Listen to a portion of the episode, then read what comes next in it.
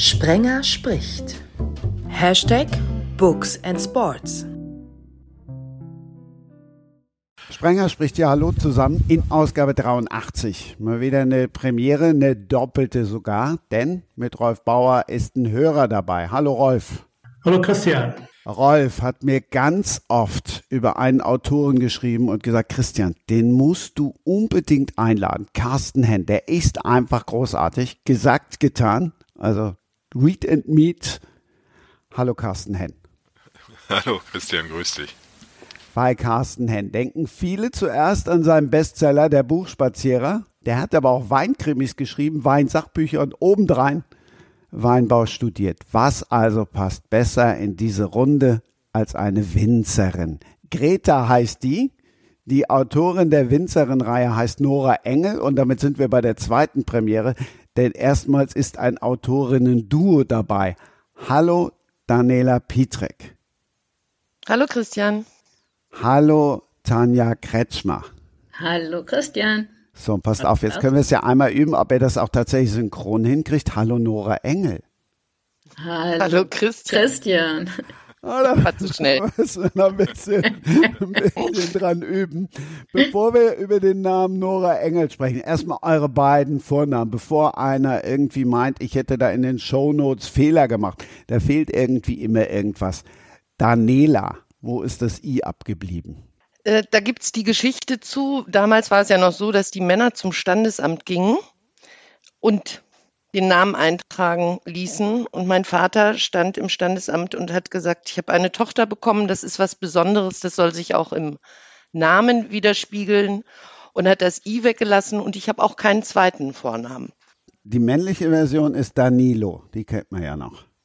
Ja, Tanja, was ist bei dir passiert? Da wurde unten der Schlenker vergessen. Statt Ja, J meine ein I. Mutter, ja, meine Mutter hat während der Schwangerschaft Tanja Blixen gelesen und das fand sie, das fand sie schön, den Namen. Und Tanja Blixen, die dänische Autorin, die ja auch Out of Africa geschrieben hat, die wurde auch nur mit einem I geschrieben. Also deshalb, aber das ist auch so eine, eine Quelle der Fehler in meinem ganzen Leben, die ich dann aber bereitwillig korrigiere. Das heißt, jeder schreibt falsch oder wie? Ja, klar. Genau das heißt es. Das kann bei Carsten Sebastian ja nicht passieren. Ähm, nee, also, also meistens wird er richtig geschrieben, aber in Anmoderationen kommt immer mal wieder, dass die Leute mit dem doppelten Vornamen durcheinander kommen. Da werde ich anmoderiert als Sebastian Henn, ist heute hier als Sebastian Carsten Henn, äh, manchmal nur als Carsten Henn. Einmal bin ich als Christian Henn anmoderiert worden, ähm, was witzig ist, weil Christian tatsächlich die Urform ist. Also Carsten ist die, ist die nordische Form von Christian. Und da muss irgendwie so im, im ganz äh, tief, äh, äh, tiefen Gedächtnis äh, der Menschheitsgeschichte bei dieser Person dann das aufgeploppt sein, dass es eigentlich Christian ist. Ich war sehr überrascht, als ich das hörte. Also man kann das auch bei mir falsch machen. Doch, doch, doch, durchaus. Aber bei Rolf Ma- passiert am wenigsten. Bei mir passiert am wenigsten, ja. Ich finde das ja aber super, wenn man, wenn man wie, wie du, Tanja, einen Namen hat, der auch schon literarisch geprägt ist. Also würdest du im Nachhinein denn sagen, dass das äh, schon den Grundstein gelegt hat bei dir zu einer späteren Schriftstellerinnenkarriere? Naja, das wäre ein bisschen vermessen, ne? Aber ähm, ja, warum nicht? Fände ich, finde ich schon ganz gut. Wir haben ja bei unserer Recherche auch bei dem Kerner zum Beispiel festgestellt, also bei dem Wein, dass das auch ein literarischer Ursprung ist und das hat uns gut gefallen. Ne? hat sich der Kreis geschlossen. Ich habe ich hab tatsächlich Out of Africa nie gelesen, ich habe nur den Film damals gesehen, weil meine Mutter den so toll fand und immer geheult hat am Ende. Ähm, aber ich weiß gar Naja, nicht, wie das, wie das Buch ist. äh, ähnlich, sehr, sehr ähnlich. Und das ist wirklich super. Ich habe den neulich nochmal gesehen und dachte, Mann, Meryl Streep, so jung, so jung. Robert Redford, so jung. Aber so ist das eben mit alten Filmen. Ne? Ja, das stimmt. Ja, ja. Also meine Mutter fährt jetzt immer noch nach Afrika, die liebt den Kontinent total und ich glaube, dass die Liebe tatsächlich durch diesen einen Film für immer bei ihr gelegt worden ist. Und so. Deswegen äh, war das sehr, sehr prägend. der Film, der hatte ja bahnbrechende Aufnahmen. Da war ja ein Kamerateam, weiß ich nicht, sechs Monate oder was vor Ort, um nur diese Landschaftsaufnahmen zu machen. Und das natürlich dann auf der Leinwand, das war schon toll. Das war beeindruckend, ne? Ja. Ich bin, ich bin da total, total fasziniert, dass ihr, dass ihr ein Autorin-Du seid. Ich habe, äh, ich selber auch schreibe ich manchmal in, in Gruppen. Eine Gruppe ist, sind, sind sogar acht Autorinnen und Autoren. Insofern weiß ich um die Herausforderungen.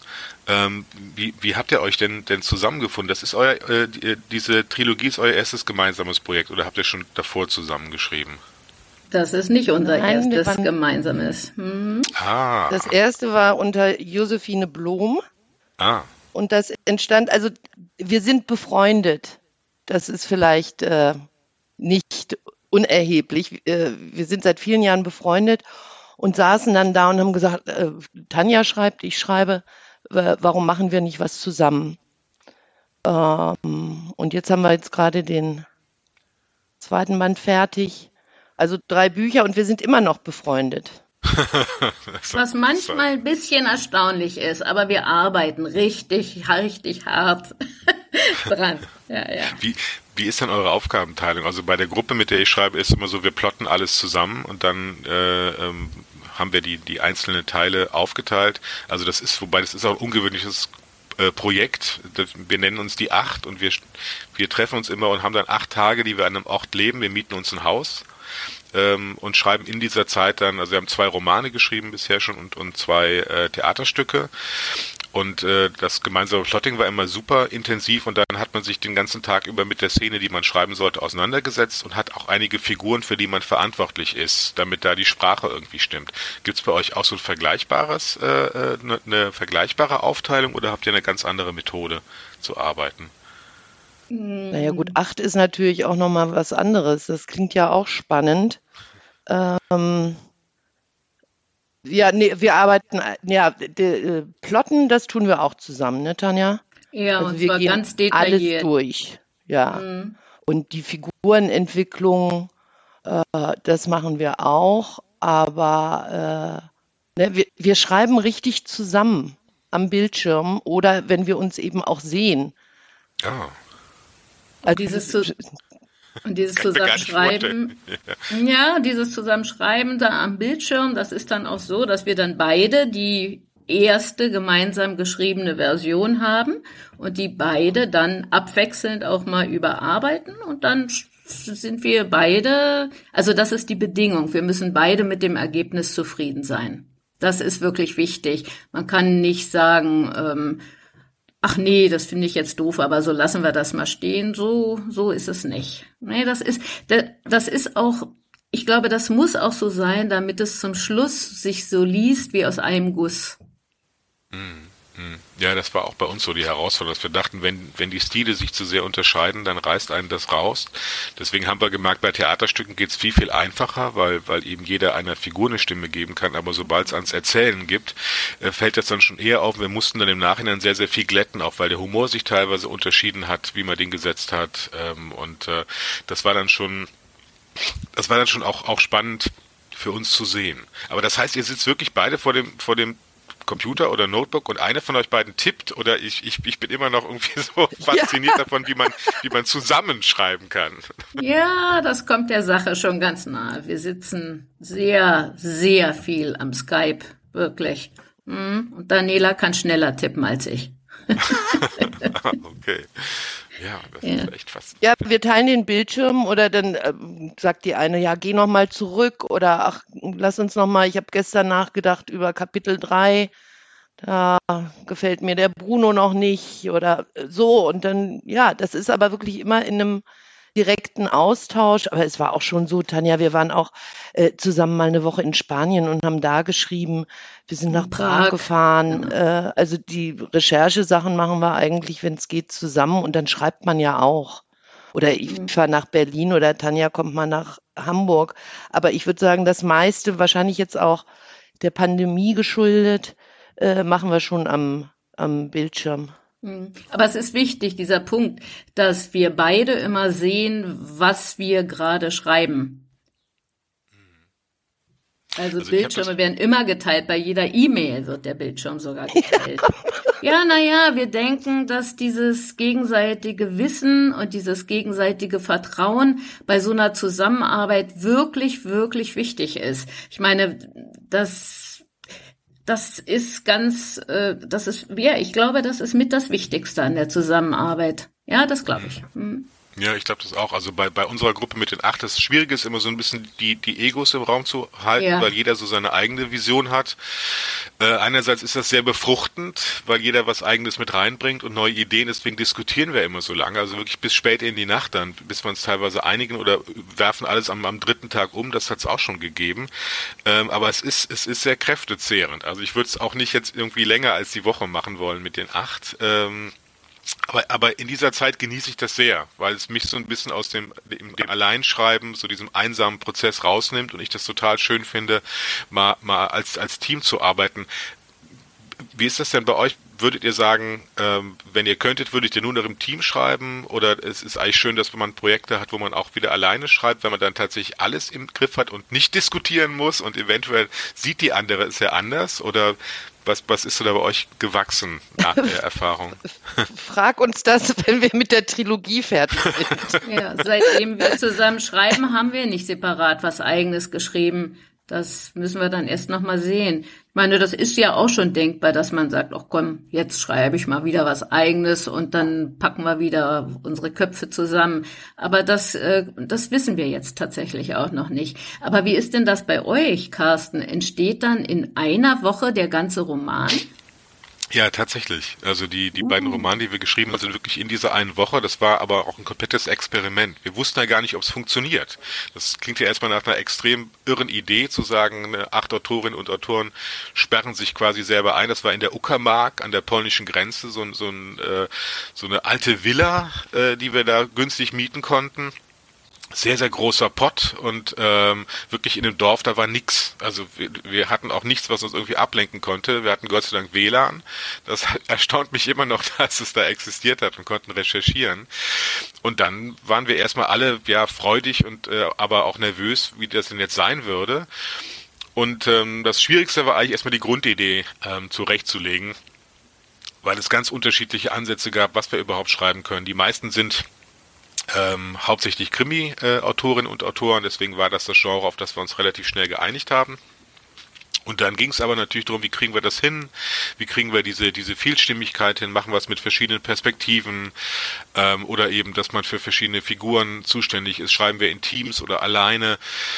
Und dann war es eigentlich überraschend, dass wir nach dem Plotting das dann geschafft haben, ähm, also dass wir, dass wir diese Vielstimmigkeit gezähnt bekommen haben. Aber wir haben jeden Abend dann die Sachen, die wir geschrieben haben, vorgelesen, darüber wieder diskutiert und das wie gesagt immer mit acht. Also ihr könnt euch das vorstellen, das ist, äh, da wird dann sehr sehr viel gesagt und viele schießen in verschiedene Richtungen.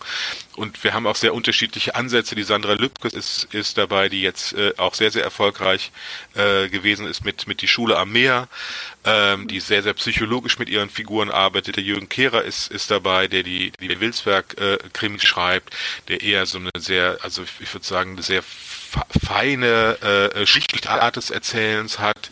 Ähm, erinnert mich immer so ein bisschen an, an Simenon, wie er, wie er seine Sachen schreibt. Äh, dann ist der Ralf Kamp dabei, ähm, der sehr, der sehr humoristisch schreibt, genau wie Tatjana Kruse auch. Also wirklich so ein ganz großes Potpourri. Und, und äh, aber das ist halt auch der Punkt, der, der, der so faszinierend dabei ist, zu sehen, wie die, wie die anderen die Szene lösen. Wenn wir am Abend drüber nachdenken, dann überlegt man ja, ach Mensch, ich wüsste, ich würde das so und so bauen oder ich würde die vielleicht auch gerne schreiben, aber die wird dann halt jemand anders äh, zugeteilt und am nächsten Tag hörst du das dann und denkst, ach irre, ne? also dass das auch so geht. Also es ist auch so, dass wir wahnsinnig viel davon lernen. Der, der erste Ansatz war jetzt nicht zu sagen, wir wollen was schreiben, was vielleicht irgendwie besonders erfolgreich ist, dann ist, glaube ich, die Zusammenstellung mit acht Leuten irgendwie ziemlicher Wahnsinn, sondern es war so ein bisschen Workshop-Charakter, äh, der aber eben auch was Literarisches hervorbringt.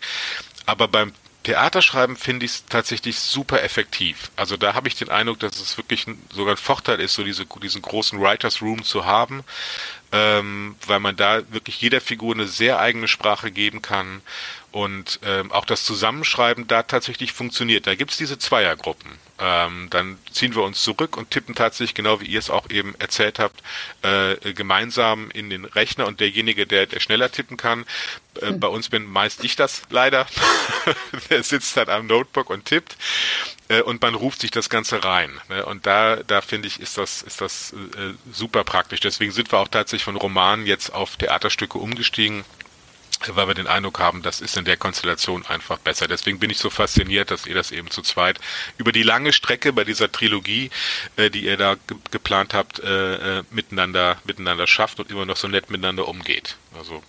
Nun, das lässt ja tief blicken bei euch. Das heißt, eigentlich Aber ist der wie nächste Krimi dann alte Villa in der Uckermark und einer wird tot im Garten gefunden. Das habe Ja. ich auch gerade gedacht, ja. Ja, ne, das bietet sich so an und das hübsches Setting. Aber Carsten, sag doch mal, ähm, wie heißt denn das Buch, also eure beiden Krimis dann? Und sind die auch bei Emmons erschienen? Und was steht Ähm, vor allen Dingen bei Autoren auf dem Cover? Äh, da steht tatsächlich die Acht steht da auf dem, auf dem Cover und das ist erst der erste Roman heißt auch Acht ähm, und der zweite heißt, ähm, da geht's um um das ist ein lustiger Krimi in der Pudding-Dynastie. Ähm, ach, jetzt, jetzt weiß ich gar nicht, wie der heißt. Das gibt's doch gar nicht. Äh, irgendwas irgendwas mit mit äh, mit mit Pudding, Mensch, das gibt's auch gar nicht. Ja, wahrscheinlich hattet ihr acht verschiedene Vorschläge und habt euch dann auf einen geeinigt. Genau. Und meiner Oder ist nicht genommen das worden. losgezogen. Aber wie kam der, ist, wie kam es denn zu dieser Konstellation? Also äh, einer muss ja die Idee gehabt haben, hier, wir Ja, wollen das stimmt. probieren. Ja, ja, es ist so, dass wir bei den bei den Kriminalschriftstellerinnen und Schriftstellern gibt es eine Vereinigung, das Syndikat.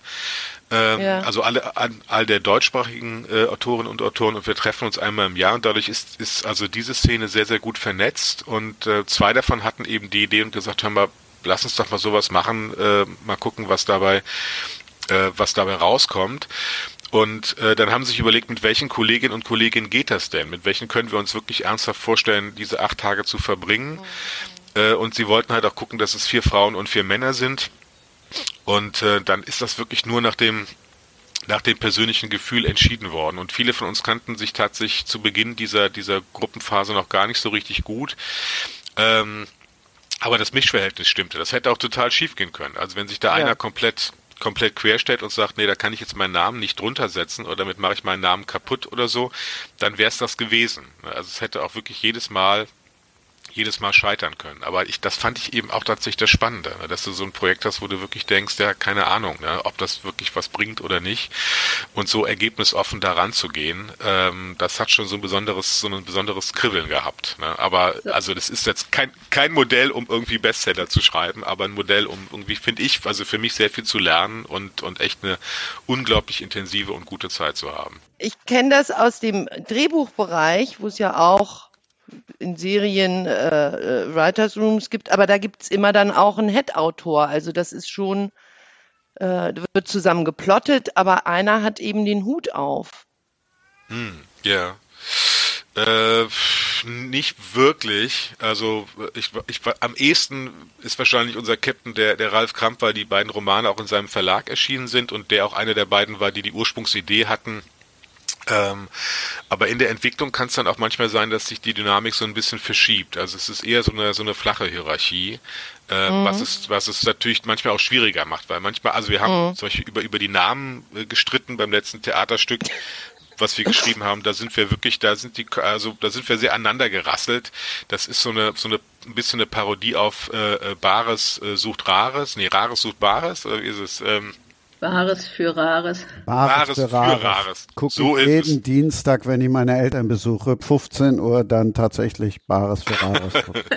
pünktlich am Fernseher. Und da Ja, haben wir aber halt, Namen sind sowieso, Namen sind was ganz, ganz, ja, ganz Essentielles auch. Da denke ich persönlich immer an, äh, an J.K. Rowling, als die Remus Lupin äh, in einem Band hatte und ich dachte, Remus Lupin, ach gucke mal, wie Romulus und Remus und ach Lupin, wie der Wolf. Und dann war es zum Schluss der Werwolf. Und dann dachte ich, ach so, deshalb hat sie den so genannt. Und so ist das immer mit Namen. Wir tun uns da auch nicht, nicht leicht mit Namen. Wir haben da manchmal auch einfach was umgeschmissen, weil wir dachten, nee, oder dann waren wir nicht beide damit zufrieden. Kann ich, ich kann das verstehen, dass Namenfindung ein Konfliktpotenzial ist. Hm?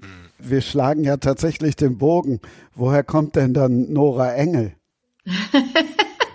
Ich möchte mal einen anderen Aspekt reinbringen. Und zwar nimmt, nimmt das nicht dem Leser ein bisschen die Fähigkeit zur Identifikation mit dem Autor, wenn man in Gruppen schreibt? Nun, es geht ja nicht so sehr darum, dass man sich mit dem Autor identifiziert, sondern mehr mit, Held oder Heldin im Roman, oder?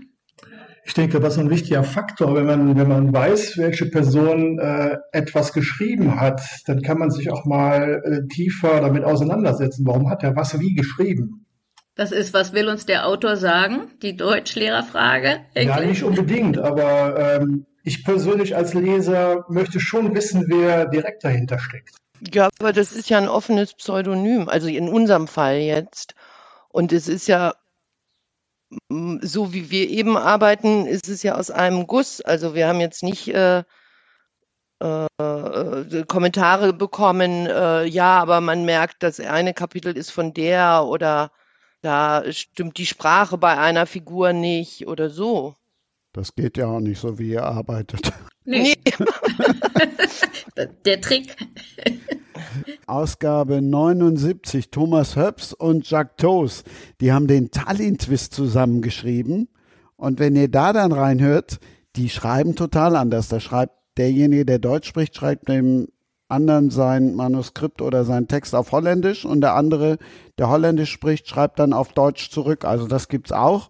Oder Arno Strobel und Ursula Poznanski, die schicken sich einfach nur Kapitel und dann muss der andere weiterschreiben. Cool. Und sehen, wie ja, er damit klarkommt. Ja. Borger und Straub, das war ja auch so ein Autorinnen-Duo. Die haben jetzt schon länger nichts mehr geschrieben. Da war es auch so, dass sie zusammen geplottet haben und dann ähm, äh, durfte eine zehn Seiten schreiben und dann hatte die nächste wieder zehn Seiten und wehe, die eine hat 15 Seiten geschrieben. Also es ist dann auch nochmal so ein Konfliktpotenzial. Ich glaube, es ist was, äh, es ist was Angesagtes. Ich glaube, es ist etwas, was in der Luft tatsächlich im Moment liegt und was, genau, das hast du ja vorhin auch gesagt, Carsten, es ist sonst wirklich die Einsamkeit des Schreibens. Ja, und äh, man schreibt nicht doppelt so schnell, weil man zu zweit schreibt. Und man schreibt sicher auch nicht achtmal zu, so schnell, wenn man zu acht schreibt. Das glaube ich nicht, weil eben doch viel Zeit für Diskussionen äh, drauf geht. Aber man ist nicht alleine. Und das ist etwas, was ja, was wichtig ist. Dieses Bild, so wie, weiß ich nicht, früher der einsame Poet, so im Dachkämmerchen. Ich glaube, das ist für manche einfach out. Hm. Ich kenne es auch von, von Autorinnen, die ähm, Sachbücher zusammenschreiben. Das hat meine Agentin auch gesagt. Das kennt sie gut. Dann schreibt die eine und die andere recherchiert. Und ähm, dann fällt das natürlich weg mit der, wie kriegt man das hin, dass es aus einem Guss ist. Es ist ja dann aus einem Guss, bloß eben die Arbeitsteilung ist äh, vorher, hat vorher stattgefunden. Hm. Das habe ich auch schon so, so gemacht, irgendwie im Sachbuchbereich und habe es auch von Kollegen gehört, die sehr ähm, rechercheintensive Romane haben, dass sie dann so ihre Leute dafür haben, die für sie recherchieren. Ähm, ja, also das, das, äh, das kenne ich auch. Ich glaube, zugrunde liegt auch der Frage jetzt, dass, dass man immer so den, den Eindruck hat von der Autorin oder dem, dem Autor, dem, dem, dem genialischen Wesen, das von der Muse geküsst wird, ne, und dann fließt alles aus den Fingern. Aber sobald man weiß, was das für ein arbeitsintensiver Prozess ist, mit wie vielen Überlegungen und, und, und, und Recherche und Anlegen von Figuren, ähm, dann, dann wird, äh, glaube ich, klar, dass so eine Zusammenarbeit unglaublich fruchtbar sein kann und, und auch erleichtert, dass wenn man selber mal irgendwie gerade eine, eine, schwache Phase hat, dann die andere vielleicht gerade gut drauf ist und einen mitzieht und andersrum. Ähm, und, und das finde also wie gesagt, ich mag's, ich mag's total gerne. Deswegen habe ich jetzt auch ein Theaterprojekt mit einer aus der Achtergruppe, wo wir, die um die Ecke wohnt, wo wir gesagt haben, Mensch, wir finden das so schön. Wir wollen nicht immer ein oder zwei Jahre warten um wieder in der Gruppe zu schreiben, lass uns doch zu, zu zweit einfach ein Theaterstück schreiben. Und das ist für mich wirklich tatsächlich nicht wie Arbeit, sondern ich gehe dahin und ich freue mich dann, mit ihr zusammenzusitzen und einfach äh, ähm, an, an diesem, an diesem äh, Theaterstück äh, äh, zu arbeiten. Ähm, also das ist, äh, und, und das ist dann wirklich eine Dankbarkeit. Ich muss mir nicht alles selber überlegen, sondern manchmal, wenn ich gerade ein bisschen, bisschen träger im Kopf bin, dann hat sie eine tolle Idee und, und äh, ja, es ist wirklich äh, Erholung. Also ja, das, es ist auch so ein Ergänzen. Ne? Ja, das ist ja. auch die, die, die Bürde, wenn man da manchmal ja alleine eben auf seinen Monitor starrt ja, und ah. verzweifelt ruft eine Idee, eine Idee. Genau. Äh, da entsteht ja ganz viel in dem Austausch und bei uns ist es auch so, also ich meine, wir verbringen ja wirklich manchmal den ganzen Tag vorm Laptop äh, da wird dann, ach, jetzt brauche ich einen Kaffee. Ja, dann mache ich mir auch einen Kaffee. Ach, äh, hast du schon Hunger? Ja, was gibt's bei dir? Also, äh, und wir lachen auch unheimlich viel. Das ist äh, dann auch äh, eben weg von dieser Einsamkeit.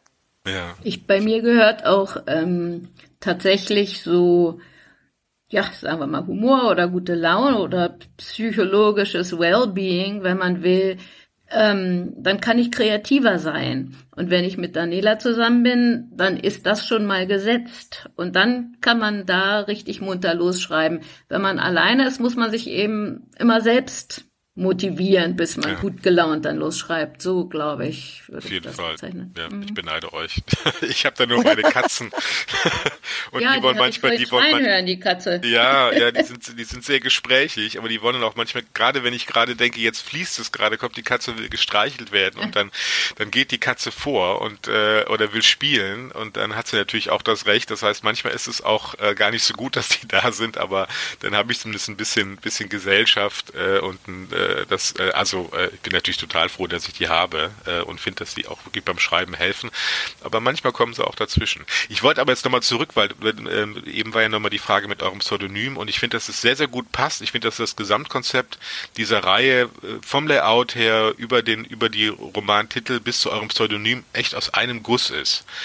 Äh, und, und als ich das gesehen habe, dachte ich, ist das auch eine Sache, die komplett mit dem Verlag und dem Lektorat so besprochen worden ist? Oder hattet ihr schon euer, euer gemeinsames Pseudonym, als ihr euch an den Verlag äh, gewendet habt? Weil ich hatte letztens auch eine sehr intensive Diskussion über das Thema, schreibe ich unter Pseudonym, schreibe ich nicht unter Pseudonym? Wenn ja, Pseudonym, welches Pseudonym? Das ist ja auch, da kann man sich ja auch extrem verrennen, bis man sich da irgendwo festlegt. Und es ist ja auch eine emotionale Sache, wenn ihr euch auf den Namen festlegen muss. Der muss ja für euch beide sich richtig anfühlen, dass er denkt, da in, in diese, diese diese Namenshülle schlüpfe ich rein und kann mich damit identifizieren? Ja, den Namen, den hatten wir relativ schnell. Also so haben wir es auch äh, angeboten unter Nora Engel. Äh, Nora vielleicht ein bisschen von Ibsen, selbstbewusste Frau, Wandlung. Äh, naja, und Engel sind wir natürlich beide. Natürlich. Also das, das, das passt. Lag's auf der Hand. Aber Hallo. dieses, äh, die, die Covergestaltung äh, und alles weitere, ähm, das ist äh, wirklich bei DTV toll, wie sehr wir da eingebunden worden sind. Das muss man mal sagen. Haben da auch eine tolle Lektorin, die mit und für uns kämpft. Und ich glaube, das mit dem Cover, das war auch eine super gute Idee, dieses Design zu wählen. Ich war neulich hier bei meiner äh, Buchhändlerin in Berlin und die fiel mir also nicht direkt um Arm, äh, um Hals, aber sie sagte, oh, Frau Kretschmer, Danke, danke, danke. Endlich ein anderes Cover und keine Frau mit einem kleinen Lederkoffer von hinten. Oder am roten Mantel. Ja, genau. Ja, genau. Und der roter Mantel und so. Und wir waren dann auch, es ging, das war schon in mehreren äh, Stufen, bis wir uns dann darauf geeinigt haben. Das kann man auch ruhig sagen. Und dann haben wir das gesehen und haben gesagt, yeah, yeah, das ist es. Und das zweite ist auch so toll. Und das dritte, das würde ich mir sofort als Poster in die Wohnung hängen. Und ich glaube, ich habe mal irgendwo gelesen, das ist die Definition für ein gutes Buchcover. Man kann es sich gut als Poster vorstellen. Dachte ich, ja, so ist es. Aber sag mal, Carsten, haben wir nicht die gleiche Designerin von deinem äh, Buchspazierer, was ich auch so entzückend finde, das Cover. Ähm, ich, ich, meine, das, das ist die gleiche Ach, Dame. Mann, ja. Ich kann so dir italienischer sagen. Name, ne? Ja, Franziska. Warte, warte, warte, warte. Alles ich, vor ich glaube, irgendwann hat mir meine Wir Lektorin hatten nämlich gesagt, auch eine, in, in der Coverfindung guckt man ja auch immer und ist im Austausch, welche Cover findet man selbst eigentlich gut. Letztendlich ist es sehr geschmäcklerisch. Letztendlich ist es ja auch, hat ja auch das Marketing mitzureden. Ja, Aber ja. Äh, Patricia Di Stefano. Genau, ich, so heißt ich meine, sie. die hat auch dein Cover gemacht. Ah, okay. Siehst du, da wisst ihr mehr als ich. Also ich glaube, ich, ich bin mir gar nicht sicher, ob der Verlag mir irgendwann mal gesagt hat, wie die Grafikerin heißt, die das Ganze gemacht hat. Was Aber stimmt vorne im Buch drin. Echt? Okay. Ja, ich habe gerade meiner Mutter geliehen, sonst würde ich, sonst würde ich bei dir reinluschern. Ah, nee, warte, ich kann gleich mal, dann bin, dann bin ich mal gerade fünf Sekunden weg und hol mal gerade das Buch. Dann kann ich nämlich nachgucken. Ja. Sekunde. Wir holen uns dafür dann nochmal Rolf Bauer rein, weil den das ja mit den Namen so interessiert hat, Rolf. Wie ist es denn bei dir mit den Covern? Also ich komme ja ähm, karrieremäßig aus dem Marketing und ich weiß, dass gerade ähm, die Bildsprache sehr entscheidend ist, um ein Produkt zu verkaufen. Letztendlich ist ja auch ein Buch ein Produkt. Ähm, was mir aber auch auffällt, ist, dass man immer gewisse Moden hat vom Design her. Ähm, böse würde man sagen, der eine kupfert vom anderen ab.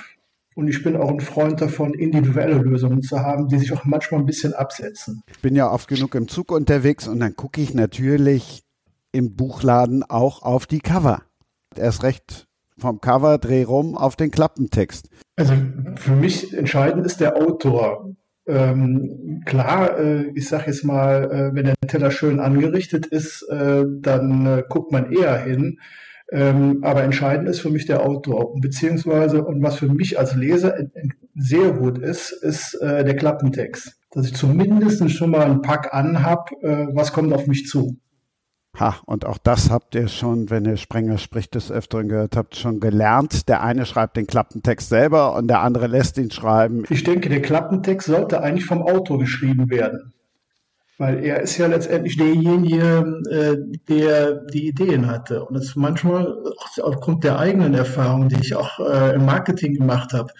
Äh, ein Dritter kann sich manchmal nicht so intensiv damit auseinandersetzen, beziehungsweise die Gefahr besteht auch, dass man beispielsweise Text verreißt. Nun, dazu muss ich mal was sagen. Und zwar bin ich da ein, ich denke, man kann sagen, ein echter Profi. Ich schreibe seit 32 Jahren Klappentexte für einen Verlag, für Romances. Und ähm, das war über viele, viele Jahre mein Brotjob, ist es in Teilen auch immer noch. Und ähm, wir haben uns über Klappentexte ausgetauscht bis zum geht nicht mehr. Man hat ja zwei Sekunden genau Zeit, um das Kaufinteresse zu wecken. Und eigentlich finde ich, sollte es gar nicht Klappentext heißen, sondern Werbetext oder Promotext zum Beispiel. Denn es folgt ja einer anderen Diktion als dem geschriebenen Buch. Ja.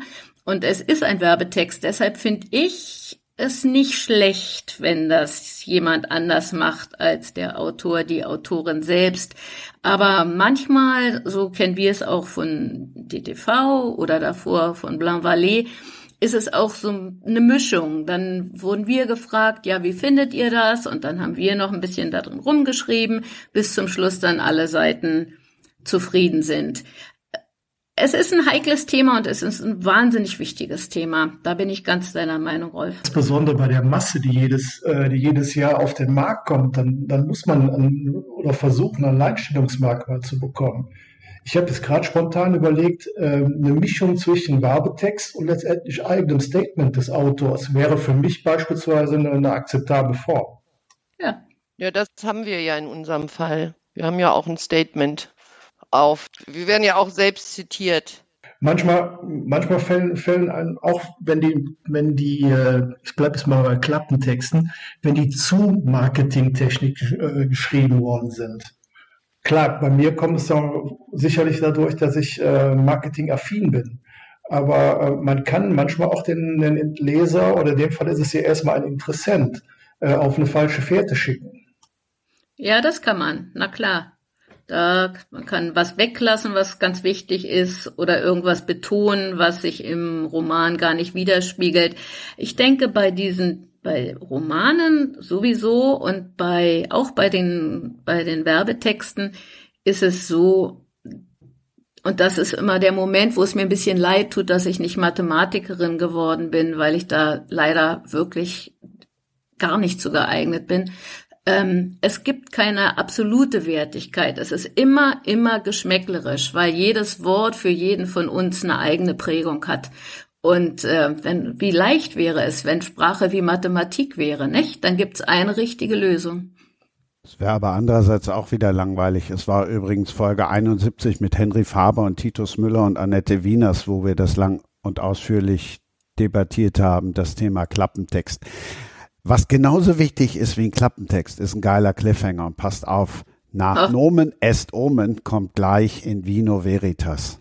So, dann hoffen wir mal, dass alle Nicht-Lateiner bei uns geblieben sind nach der spannenden Diskussion über Nomen est Omen. Wir haben alles erfahren. Ich habe aber noch zwei Antworten für euch.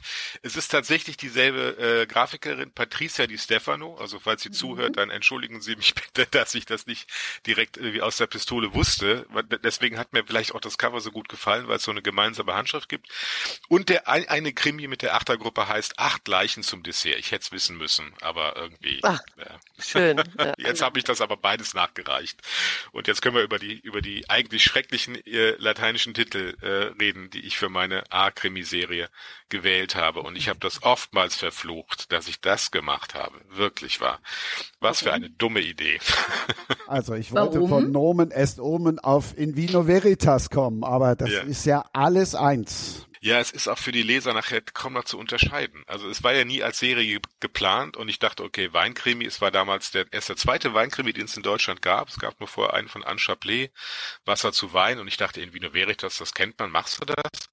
Und dann will der Verlag natürlich so eine gewisse Einheitlichkeit und hat dann gesagt, dann machen wir doch weiter mit den lateinischen Titeln. Und aber äh, so viele so viele Sprüche aus den Asterix-Heften gibt's jetzt auch nicht, die man verwenden kann. Und dann kam noch Nom est Om, und dann ging es aber so weiter mit Indubio Provino und Vino Mysterium und irgendwann wissen die Leser aber nicht mehr, welches Buch hatte ich denn jetzt? War das jetzt Carpe Vinum oder Vino Furioso oder äh, Schlag mich tot? Und das ist, äh, und ich selber, das ist ja das, das eigentlich Coole daran. Ich bin beinahe sitzen geblieben wegen Latein. Ich habe das gehasst. Also es war ganz schrecklich. Das lag aber daran, dass ich das ganze erste Jahr in der Schule, da stand ich auf eins und zwei. Der Grund war aber, dass ich konsequent bei meinem Nachbarn abgeschrieben habe. Also alles, die Hausaufgaben. Und der, und, und der Nachbar zog weg. Oder der wie? Nachbar wurde in dem nächsten Schuljahr weggesetzt. Und dann musste ich quasi ein Jahr lang, äh, ein Jahr nachholen. Das war völlig unmöglich. Ja. Also ab dem Punkt der war ich verloren. Der Klasse übersprungen, weil er so schlau war. ja, und dann und dann stand ich da und ich kriegte das nicht mehr zusammen und ich war wirklich, das war tatsächlich mehrfach, dass ich so an dieser der fünf vorbeigeschrammt bin und ich weiß, meine letzten beiden Klausuren in Latein, also bei der ersten habe ich habe ich den Text bekommen und habe ein paar Worte übersetzt und habe dann daraus frei eine Geschichte geschrieben. Also es war eigentlich eher eine literarische Sache. Ich habe natürlich eine sechs bekommen. Und meine allerletzte Lateinklausur habe ich einen Brief an meinen äh, äh, Lehrer geschrieben, warum Latein in meinem Leben keine Bedeutung haben wird. Das war meine Klausur. War natürlich auch eine Sechs, weil es damit nichts Lebt zu tun hat. Lebt der Lehrer noch? Denn das hätte man, da könnte man doch jetzt wirklich noch was wettmachen, wenn man die ganzen, wenn ihm die ganzen Titel zukommen lässt. Ja, ach, ich glaube, er hat das mitbekommen, äh, dass, dass ich tatsächlich mit lateinischen Titeln gearbeitet habe und sich seinen Teil gedacht. Also da habe ich mich ja eigentlich selber widerlegt, dass tatsächlich ein bisschen Latein in meinem Leben eine Bedeutung hat. Aber ich kann das wirklich niemandem empfehlen, eine Serie Was? mit lateinischen Titeln zu machen. Ah, okay. Hast du dich denn gegen die Vorgabe vom Verlag gewehrt? Oder warst du, äh, ich sag mal in Anführungsstrichen, abhängig von der Meinung? Ach, äh, ich, ich habe mich einfach ein bisschen auf die Meinung verlassen. Ne? Also ich hatte ja vorhin einen erotischen Roman geschrieben, das war mein allererster bei ähm, bei Rowold und äh, wusste, dass ich nicht mein ganzes Leben lang Erotik schreiben will. So schön Erotik ist, aber ich finde Erotik schreiben ist wirklich ein hammerharter Job.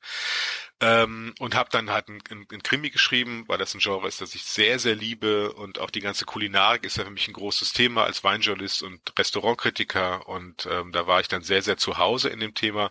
Aber es war eigentlich ein, ein, ein Roman, der als Einzelwerk geplant war und als dann der Verlag sagte, ja komm, wir machen irgendwie ein ähnliches, wir gehen beim Cover ähnlich weiter und wir nimmst einen ähnlichen Titel, da denkst du als junger Autor, gut, der Verlag wird das wissen und es ist ja auch eine erfolgreiche Serie. Also ich denke, das äh, werden sie gut, gut durchdacht haben. Ich hätte nur den ersten anders, anders nennen sollen, ne, im, im Nachhinein. Ähm, also das wird mir nicht mehr, nicht mehr passieren. Also lateinische Titel kommen mir außer in dieser Serie, die noch nicht abgeschlossen ist, da kann es weitergehen, kommen mir nicht mehr in die Tüte. Also wie oft ich von Lesern wirklich gefragt werde, welcher, welcher Band ist das denn? Ich weiß es nicht und so. Und man will ja auch nicht, dass die doppelt kaufen. Einen Band gibt es, der ist umbenannt worden, den hat also ein anderer Verlag als Lizenz gekauft. Das war der zweite Nomen est Om. Und das ist der erste, wo nicht Vinum oder Vino im Titel vorkommt. Und dann haben wir überlegt, ach, vielleicht nennen wir ihn Aqua et Vinum. Dann ist, das wäre eigentlich der bessere Titel gewesen. Und ähm, dann habe ich gesagt, ja, ihr könnt das machen, aber schreibt bitte groß drauf, äh, dass es eigentlich der Band Nomen est oben ist, damit es keiner doppelt kauft. Ähm, das ist dann aber nicht passiert. Und dann kriegte ich, also ich habe wirklich jahrelang, äh, habe ich Mails von Lesern bekommen, die mich übel beschimpft haben, von wegen, warum ich denn sowas nötig hätte. Äh, ich hätte ihnen das Geld aus der Tasche gezogen, äh, dann anderen, das wäre, das wäre Schwindel, wäre das und so und und also das, also wirklich, äh, das das war eine der der problematischsten Ideen, äh, so, so einen Namen zu ändern. Dabei passiert das im im Bereich der historischen Romane sehr sehr häufig, dass die neu aufgelegt werden unter einem anderen Titel. Ich weiß weiß nicht, ob die Kolleginnen und Kollegen da ähnlichen Ärger kriegen wie ich, aber das Witzige war, dass alle dachten, ich hätte das jetzt persönlich entschieden und ich wäre schuld und nicht, dass es, dass es eine Marketingentscheidung des Verlags ist. Das zeigt auch, dass man scheinbar denkt, ne, als Autorin oder Autor hat man alles in der Hand. Äh, das ist natürlich bei weitem nicht so. Ähm, das mag am Krimi-Genre liegen, denn das äh, beinhaltet ja irgendwie auch schon, dass der Autor eine hohe kriminelle Energie hat ah, und sich davor zurückschreckt, in einem Reprint fälschlicherweise einen anderen Titel zu nehmen, nur um den Leuten bösartig das Geld ja. aus der Tasche zu ziehen, oder? Das stimmt, ja. ja vielleicht sind wir alle verkappte Kriminelle. es kann echt sein, dass es da, dass da so eine kriminelle Energie gesehen wird oder auch tatsächlich die Leserinnen und Leser in diesen Bahnen denken. Ne? Also äh, ich weiß nicht, ob euch Ähnliches passiert ist, ob einer eurer Romane unter einem anderen Titel äh, neu neu erschienen ist. Äh, nee, vielleicht. also bei mir sind ein paar Romane in unterschiedlicher Aufmachung erschienen, äh, mal als Hardcover, dann als Taschenbuch, dann als Sommer-Special irgendwie, Seerosensommer damals. Aber das Cover sah jedes Mal anders aus, aber der Titel war absolut äh, immer der gleiche und ich kenne das auch von dem Verlag, für den ich Klappentexte schreibe. Da werden relativ viele Reprints auf den Markt geworfen, aber der Titel bleibt. Sonst ist es unseriös. So. Ja. Hm, ja. So. Ich habe ja, jetzt gerade so. verzweifelt versucht, irgendwo ein Übersetzungsprogramm zu finden um auf Lateinisch rauszukriegen, was denn der Mann, der auf einen Hügel stieg und von einem Weinberg herunterkam, heißt. Ich hab's, ich hab's nicht gefunden. das gibt's, glaube ich, nirgendwo im Internet. Nee, das ist auch, ja, das ist, glaube ich, der längste Titel, den ich je bei einem, bei einem äh, äh, Buch hatte. Äh, das war jetzt die Idee meines Agenten, weil ich habe tatsächlich für dieses Buch keinen Titel gehabt und er sagte, nenn's doch so und ich hätte nicht gedacht, dass der Titel verfängt, aber äh, jetzt mag ich ihn sehr, sehr gerne. Und ich mochte auch damals den Film mit Hugh Grant. Äh, ja, genau, der, der Engländer, der auf einen Hügel stieg und von einem Berg herunterkam. Genau, ganz, ganz charmanter äh, ja, Film. Das spielt in Wales, wo sie da diesen, diesen ja. Hügel anhäufen, damit sie endlich einen Berg haben und so. Und genau. das fand ich, dann fand ich dann eigentlich eigentlich ganz schön, dass man, dass man daran denkt. Äh, aber es ist natürlich eine ganz, ganz andere Geschichte, auch ein ganz anderes Buch für mich gewesen. Ähm, das ist, es ist kein Roman, es ist ein, ein, ich weiß gar nicht, wie das Genre richtig heißt, ein erzählendes äh, Sachbuch. Ähm, ich habe äh, das, das als Hintergrund mit, mit Freunden vor Jahren Weinberge, also drei Parzellen an der Mosel gekauft uns hatte der Hilferuf eines Winzers erreicht, der sagte, hier gibt es eine Lage, die, die droht brach zu fallen, weil einfach immer mehr Parzellen in diesem Weinberg nicht mehr bewirtschaftet wurden. Dann nisteten sich die Vögel ein, fraßen die Trauben weg. Und es war kurz davor, dass so viele Flächen brach sind, dass man sagen konnte, okay, dann, dann macht es eigentlich keinen Sinn mehr, auch hier irgendwie mit, mit dem Flugzeug oder mit dem Hubschrauber zu spritzen. Wir müssen wir müssen den Weinberg aufgeben. Und dann schrieb er den Namen des Weinbergs und der war Himmelreich. Und ich dachte, Mensch, das, das Himmelreich darf ja nicht sterben. Und dann haben wir uns dazu entschlossen, äh, drei Parzellen zu kaufen da, haben das äh, leider im Winter getan, was eine dumme Idee war. Äh, früher war es mal eine gute Idee, im Winter oder im Frühling zu kaufen, weil man sieht, wo zuerst der Schnee schmilzt oder wo er nicht so liegt, dass man an die wärmsten Lagen. Da wurden die Trauben reif, aber heutzutage werden alle Trauben reif. Äh, durch die Klimakatastrophe ist es einfach immer heiß und eher zu heiß. Man muss also Lagen haben, die genug Wasser haben. Das hatten wir bei einer Parzelle nicht. Die war wirklich, die hatte extremen Trockenstress, die haben wir schnell aufgegeben.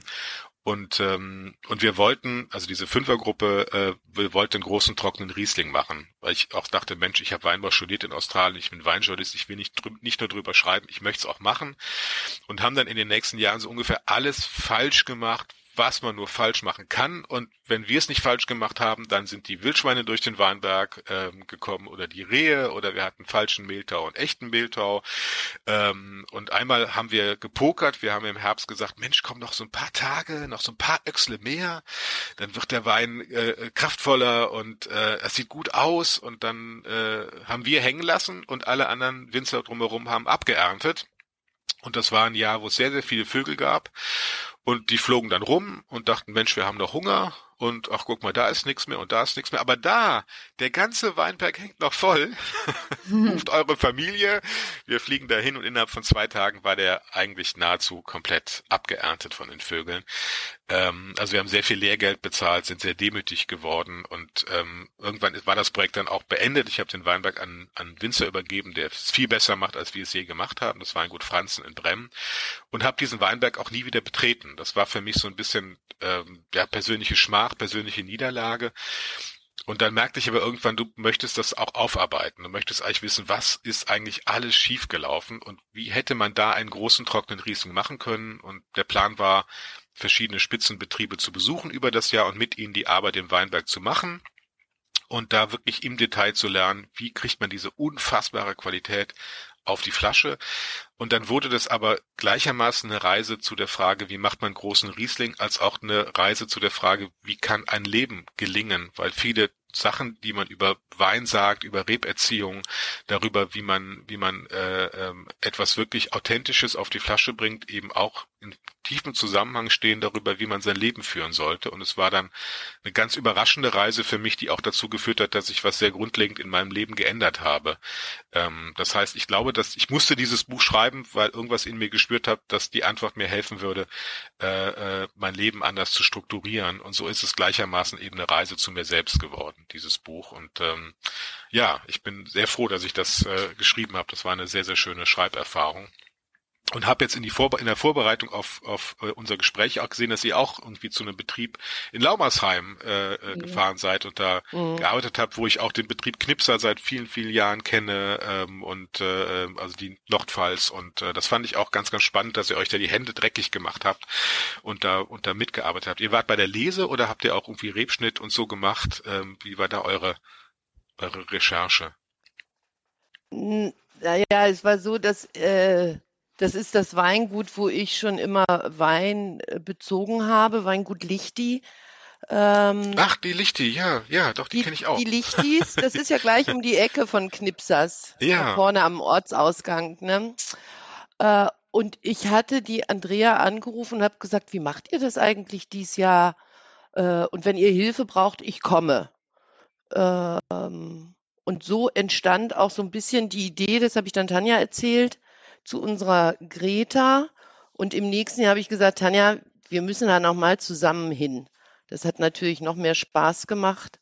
Aber das ist schon, also ich glaube, man trinkt jetzt doch Wein bewusster, weil man einfach weiß, was das für eine Arbeit ist. Das ist so, also wir haben da so einen Respekt vor, äh, obwohl wir da wirklich ja nur zehn Tage oder eine Woche mitgeholfen haben.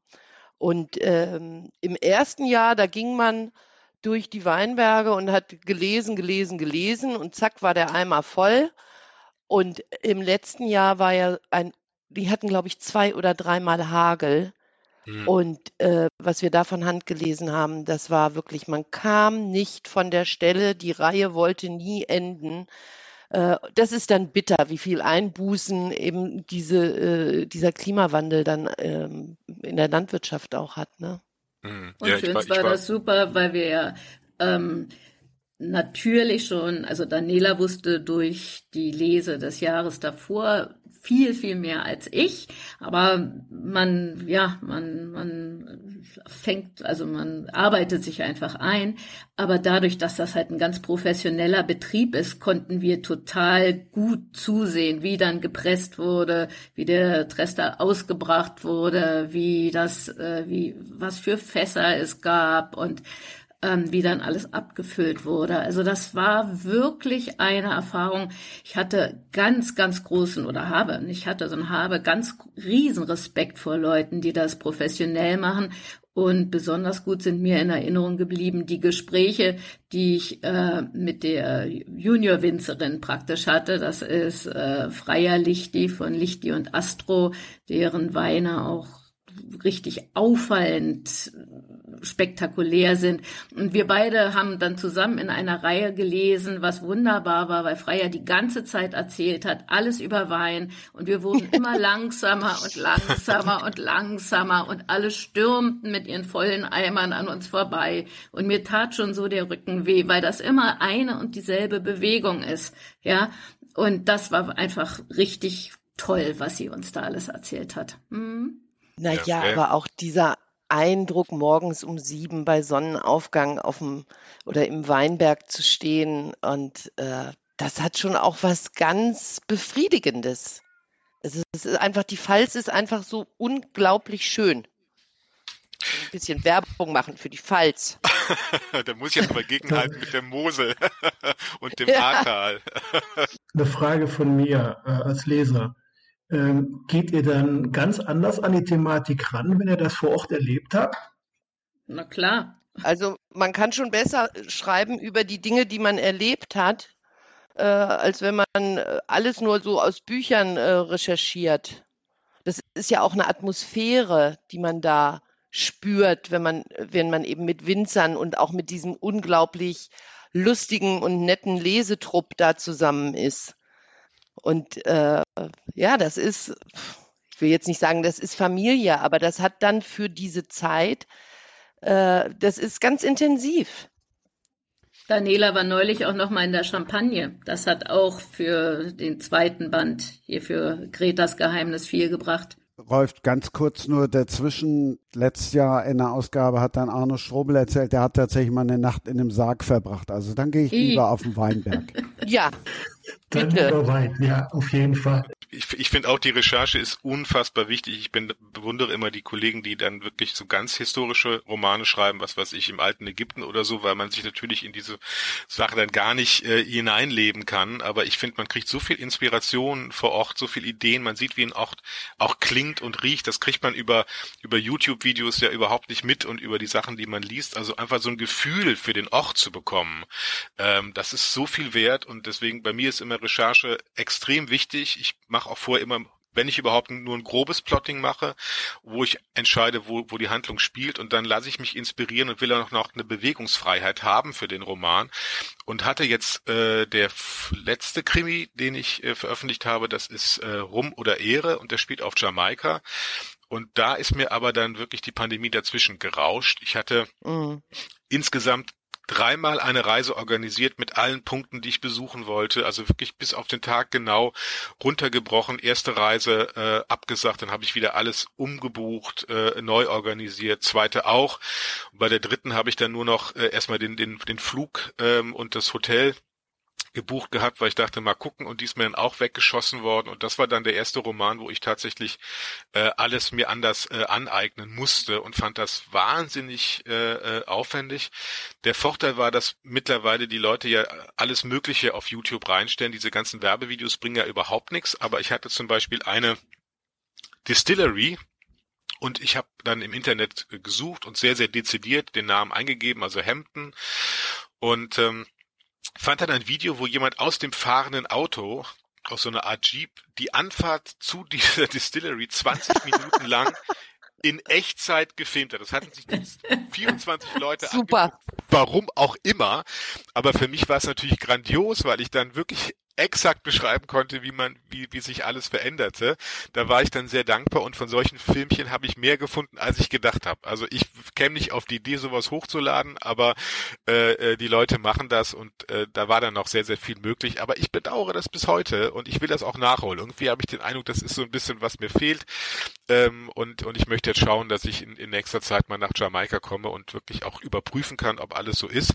Hab dann aber, das war mein großer Vorteil, ich habe ein äh, Blogger-Ehepaar gefunden aus Zürich, die jeden Urlaub auf Jamaika machen, hab die mit Fragen löchern können und hab die auch als Erstleser äh, gewonnen und gesagt, ihr müsst sehr, sehr kritisch sein. Es muss alles so sein, dass es sich anfühlt, als wäre ich da gewesen. Und das war dann immer das schönste Kompliment, wenn Leute sagten, wie sie waren nicht auf Jamaika.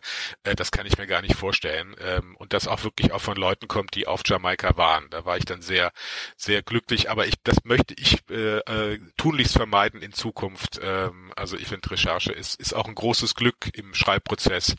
Ähm, und das, äh, das sollte man machen, muss man machen und macht Bücher immer besser, finde ich. Wie komme ich jetzt von Jamaika wieder in die Pfalz? Ganz einfach. Tanja heißt auf Kurdisch die zweite, es heißt aber auch die starke. Deshalb, Daniela, darfst du Gretas Erbe, die Winzerin, den ersten Teil vorstellen. Gott, das ist jetzt du. Wir sind äh, schon so in Band 2 und Band 3. ähm, die junge Greta wächst als äh, Halbwaisin bei der Familie Hellert auf und ist mit ihrer Neugier aufs Leben und vielleicht auch mit ihrer Wissbegierigkeit grenzt sie sich von den anderen vier Kindern, die die Hellerts haben, ab. Ähm, hat Fernweh, möchte lernen, möchte Lehrerin werden. Es spielt in den 70er Jahren, wo vielleicht die junge Frauen noch nicht so selbstbestimmt waren oder es nicht so selbstverständlich war, ähm, dass Mädchen eben Abitur machten, studierten. Ähm, und dafür, dafür kämpft sie. Wir erzählen in dem ersten Teil von 1970 bis 1975 und wie Greta ihren Weg findet und geht. Und hören mit einem dicken Cliffhanger auf. Ja. Und den nimmst du jetzt auf für Band 2.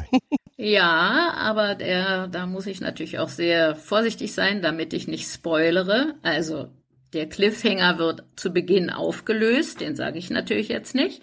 Und ähm, Greta beginnt ihr Leben, wird erwachsener, übernimmt Verantwortung für ein großes, sehr, sehr großes Weingut und ähm, ist verheiratet, bekommt Kinder. Ähm, wir versuchen ja immer Zeitkolorit mit einzubauen, ohne dass es mit so einem Holzhammer geschieht. Wobei ich nach wie vor bedauere, dass wir es nicht geschafft haben, Prinzessin Diana unterzubringen. Das muss ich an dieser Stelle sagen. Ja. Und ähm, was darf ich dann noch sagen, ohne zu sehr zu spoilern? Also sie erfüllt sich einen Großteil ihrer Träume, aber eben leider wirklich nicht alle, weshalb auch Band 2 mit einem Cliffhanger endet. Wer hat nochmal Klappentexte geschrieben? Icke. ich. Du weißt, was ich mit dieser Frage jetzt meinte, ne? Hättest doch einfach nur den Klappentext wiedergeben müssen. Das, ja, ja, das stimmt schon, aber den hatte ich jetzt nicht so auswendig im Kopf. So ähnlich klingt's ja auch im Klappentext. Nicht ganz so, vielleicht ein bisschen mitreißender noch, aber. Aber ich glaube, es sind wirklich sehr unterschiedliche äh, Handwerkskünste, die man da hat. Äh, also so einen Klappentext, einen Werbetext zu schreiben, einen Roman zu schreiben oder auch einen Roman zu pitchen. Das ist ja so das Klassische, auch gerade im Drehbuchbereich, so durch ein paar knackige Sätze direkt alle zu begeistern. Äh, das, das muss nicht heißen, wenn man einen guten Roman schreiben kann, kann man gut pitchen. Oder wenn man einen guten Roman schreiben kann, kann man gut vorlesen aus dem Roman. Das sind alles unterschiedliche Sachen. Ich zum Beispiel hasse es auch, meine Romane zu pitchen und denke immer, wenn ich das meinem Verlag erzähle, das klingt überhaupt nicht gut und in meinem Kopf klingt so viel besser, was ich mir vorstelle. Aber ich kann das nicht runterdampfen ich bin immer sehr glücklich, also äh, beim Klappentext, wenn es einen Vorschlag gibt und über den kann ich dann drüber gehen und kann sagen, Mensch, das fühlt sich nicht richtig an oder so, aber dass man erstmal so eine Grundlage hat und dann in so eine Zwiesprache gehen kann. Und ähm, ich, ich muss aber auch sagen, ich finde auch, ich muss das jetzt nicht unbedingt so können, weil da gibt's eben äh, äh, Leute für, Autorinnen und Autoren, die können das viel besser, die machen das seit vielen Jahren und äh, die wissen auch genau, welche Worte vorkommen müssen, damit die Leser dann eben äh, in der Buchhandlung zum Buch greifen. Also da äh, bin ich ganz entspannt und denke, lass das mal die Profis machen. Wie viel ist denn bei der Winzerin jetzt tatsächlich dann auch wahr, die klassische Frage, die dann immer kommt? Wie, mein, wie meinst du das? Was ist wahr? Also es ist ja eine fiktive Figur. Ja, wie fiktiv ist die Figur? Das meine ich. Naja. Wenn ihr vor Ort recherchiert habt, dann habt ihr ja sicherlich auch das eine oder andere mit einfließen lassen. Und da wollte ich gerne wissen, ob da auch von den Figuren was mit eingeflossen ist. Nein. Na, ich glaube alles. Tanja, du sagst nein. Ich glaube, es fließt immer äh, was ein, was du wahrnimmst, ob du den Mann an der Bushaltestelle hast oder ob dein Erlebnis beim ersten Kuss äh, war. Das fließt ja alles mit ein. Aber zum Beispiel bei Carsten, die Romane, die ja da spielen, äh, der Eichendorf, da kommt sofort der Name Steinhäuser als äh, Sternekoch. Hm, ja, das stimmt. Da, da ist es so, dass es eigentlich ein Schlüsselroman ist, dass viele Figuren sehr inspiriert sind, stark inspiriert sind von real existierenden Personen oder sogar als Hommage gelesen werden können. Das war, glaube ich, bei diesem, bei diesem Regionalkrimi dann auch ein besonderer Reiz für viele, ne, dass, dass man sagte, ach Mensch, ich weiß, wen er da als Vorbild genommen hat. Ähm, ist immer, ist immer heikel, ähm, weil ähm, weil man natürlich auch, also bei dem Roman ist es so, dass zum Beispiel auch der berühmteste Winzer des Ahrtals, der wird dann tot im Maischerbottig gefunden. Und ähm, der berühmteste Winzer damals an der A war Werner Näkel vom Weingut Meier Näkel. Und mein Toter hieß Schulze Nögel und äh, war auch im selben Weingut quasi.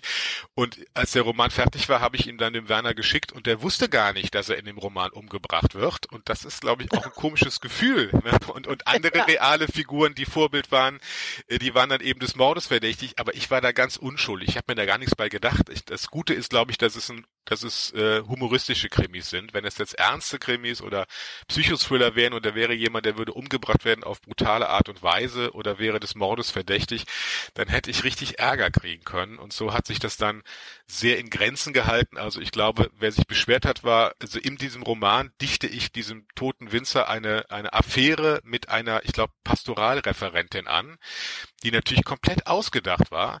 Aber nachdem der Roman draußen war, erfuhr ich, dass es da in dieser Kirche tatsächlich eine Pastoralreferentin gibt.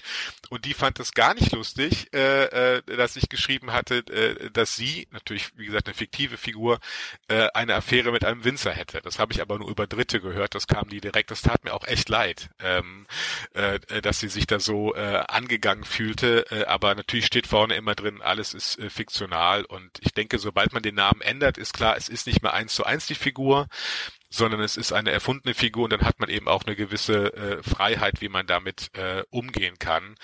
Und ähm, dann fand ich das Spiel auch sehr reizvoll, bei einigen wirklich Originalsätze reinzubauen, die sie, die sie mal zu mir gesagt haben, weil ich viele der Personen, die äh, Vorbilder waren, sehr, sehr gut äh, kenne und kannte. Und ähm, da so ein bisschen dieses, dieses Versteckspiel mit den Lesern auch zu machen, aber immer dran zu denken, dass der Roman funktionieren muss für jemanden, der nie im Ahrtal war, der keine der Personen kennt und sogar der keinen Wein trinkt. Das finde ich dann immer das größte, das größte Lob, wenn jemand sagt, Herr Henn, ich trinke überhaupt keinen Alkohol, aber Ihren Roman habe ich gerne gelesen. Dann denke ich, ja, alles richtig gemacht. dann funktioniert es nämlich über die über die Figuren, äh, über über das Plotting ähm, und dann ist ist das andere ist noch so ein bisschen die die die Kirsche auf der Torte, aber es ist nicht das äh, nicht das alles Entscheidende. Ich finde es ja auch schlimm bei Romanen. Das hat man tatsächlich manchmal bei schlechten Regionalkrimis, dass man denkt, das ist so eine Kulissenschieberei. Es ist eine Geschichte, die könnte eigentlich überall spielen, die hat mit dem auch gar nichts zu tun und dann werden da ein paar Straßennamen genannt und irgendwie ein berühmter Laden und das war's dann. Das finde ich dann wirklich sehr billig. Ne? Also ich finde, es muss, es muss wirklich sehr äh, äh, intensiv mit dem Ort umgegangen werden und der muss sich finden und die Geschichte muss im Endeffekt nur so da spielen können. Äh, äh dann ist es für mich auch tatsächlich ein richtiger, richtig verorteter äh, Roman. Wir nennen sowas auch einfach vom Reiseführer abgeschrieben. Ja. Und, hm, ja, das ist schrecklich. Das finde ich auch wirklich ganz fürchterlich. Und äh, dem entgeht man natürlich total, wenn man vorher zusammen eine, also in unserem Fall jetzt zusammen eine Recherchereise macht. Dann wird es nicht passieren. Ich habe eben noch mal nachgedacht, wie das ist mit äh, diesen Figuren mehr oder weniger eins zu eins sie zu übernehmen ähm, ich glaube, wenn man zu zweit plottet, ist die Gefahr geringer. Denn man, wenn man sich eine Figur vorstellt und sagt, also alleine, ah, ich könnte jetzt die Hauptfigur, den männlichen Protagonisten daran äh, orientieren, dann fällt es einem vielleicht ein bisschen schwerer, sich davon dann wieder zu entfernen. Aber wenn man zu zweit darüber nachdenkt, dann kommen unweigerlich so viel andere Ideen, so viel andere Charaktereigenschaften zusammen, dass man da nicht so äh, so nah an der Realität ist. Und noch was. Ich habe nämlich gerade den Klappentext von Gretas Geheimnis hier im Internet gesehen und den möchte ich jetzt noch einmal vorlesen. Das darf ich doch, oder? Greta kommt der Bedingung nach, die ihr Vater Fritz Freudberg in seinem Testament gestellt hat. Da, das war der Cliffhanger von dem äh, ersten Band. Sie heiratet dessen Kellermeister Bruno Bachstern und erbt so mit nur 20 Jahren das größte Weingut in der Pfalz. Diese Ehe bietet ihr nach ihrer schweren Jugend als Ziehkind in der Winzerfamilie Heller die Chance auf ein Zuhause und eine eigene Familie. Greta und Bruno eint die Liebe zu den Weinbergen und der Kunst des Kelterns. Das Glück scheint perfekt, als der kleine Leo zur Welt kommt. Doch je erfolgreicher Greta als Winzerin wird, desto mehr distanziert sich Bruno von ihr. Als der lebenslustige Student Henry van Henry Taylor aus Südafrika Erntehelfer auf dem Gut wird, trifft Greta eine schicksalhafte Entscheidung. So, das ist der Werbetext dazu. Ab ins Heu. Ja. naja, Heu. Wir sind da nicht auf der Wiese, wir sind im Weinberg. Aber ihr wollt da nochmal hinfahren, deshalb sagt ihr wahrscheinlich nicht, wie viel da jetzt dann tatsächlich war. Na, es gibt ja noch einen dritten Band. Wir fahren tatsächlich nochmal hin jetzt im, im Herbst. Ach so, und danach, danach haut ihr dann raus und sagt, Mensch, Gret, Greta nein, nein, ist die, Fritz ist der und äh, Nein, nein, eben nicht. Sind schon frei erfunden äh, auch die Familienkonstellation. Aber äh, was ich vorhin damit sagen wollte, dass man natürlich, äh, und Tanja und ich haben ja auch gemeinsame Freunde, äh, dann sagt, ach naja, Mensch, guck mal, der macht das doch immer so. Wollen wir unserem Bruno oder unserem Harald oder äh, was wollen wir das dem nicht geben? Das gefällt uns doch eigentlich ganz gut. Das, das meinte ich nur.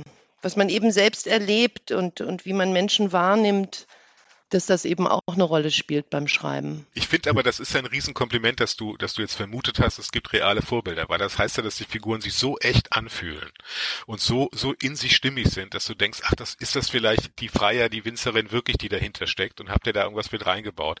Also, ne, das, das zeigt ja eigentlich nur, dass die, dass die Romane wahnsinnig gut funktionieren und, und dass du denkst, da gibt's eine Wahrheit, die dahinter steckt. Und das ist doch, ist doch richtig schön. Was wir zum Beispiel erfragt haben und was uns dann auch wichtig war, war, wie ist das eigentlich mit den Erntehelfern im Weinberg? Dem, die unterliegen ja sozusagen einem, einem politischen Wandel über die Jahrzehnte. Das war wirklich interessant. Das ging los ganz früher mit den örtlichen Leuten, die oft zwei Schichten gemacht haben. Damals eine bei BASF und dann äh, im Weinberg, um sich ihre Häuschen dann abzubezahlen.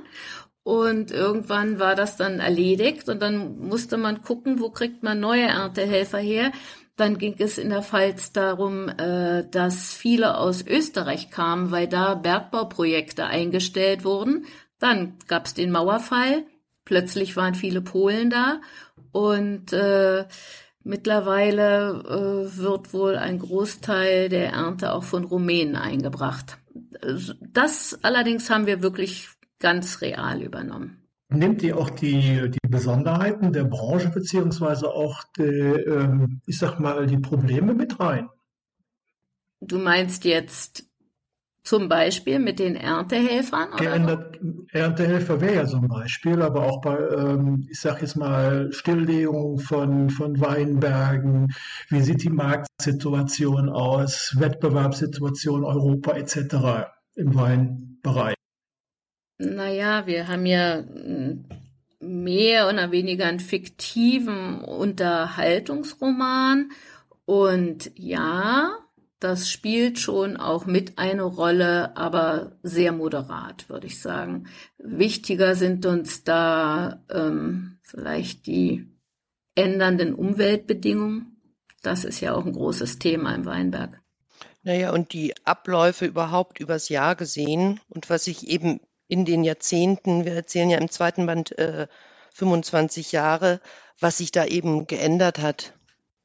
Ich glaube schon, dass ein Leser genau äh, registriert, ähm, ob jemand, ich sag mal, vor Ort war, beziehungsweise sich mit der Thematik auseinandergesetzt hat, wie ihr beide, die selber gepflückt haben, äh, als wenn das mehr oder weniger, ihr habt es eben so, so lapidar gesagt, Reiseberichterstattung runterschreiben. Ähm, das macht ja auch den Wert eines Buches aus, äh, insbesondere für den Leser, der sich dann auch selber in diese Geschichte rein, äh, reinbringt.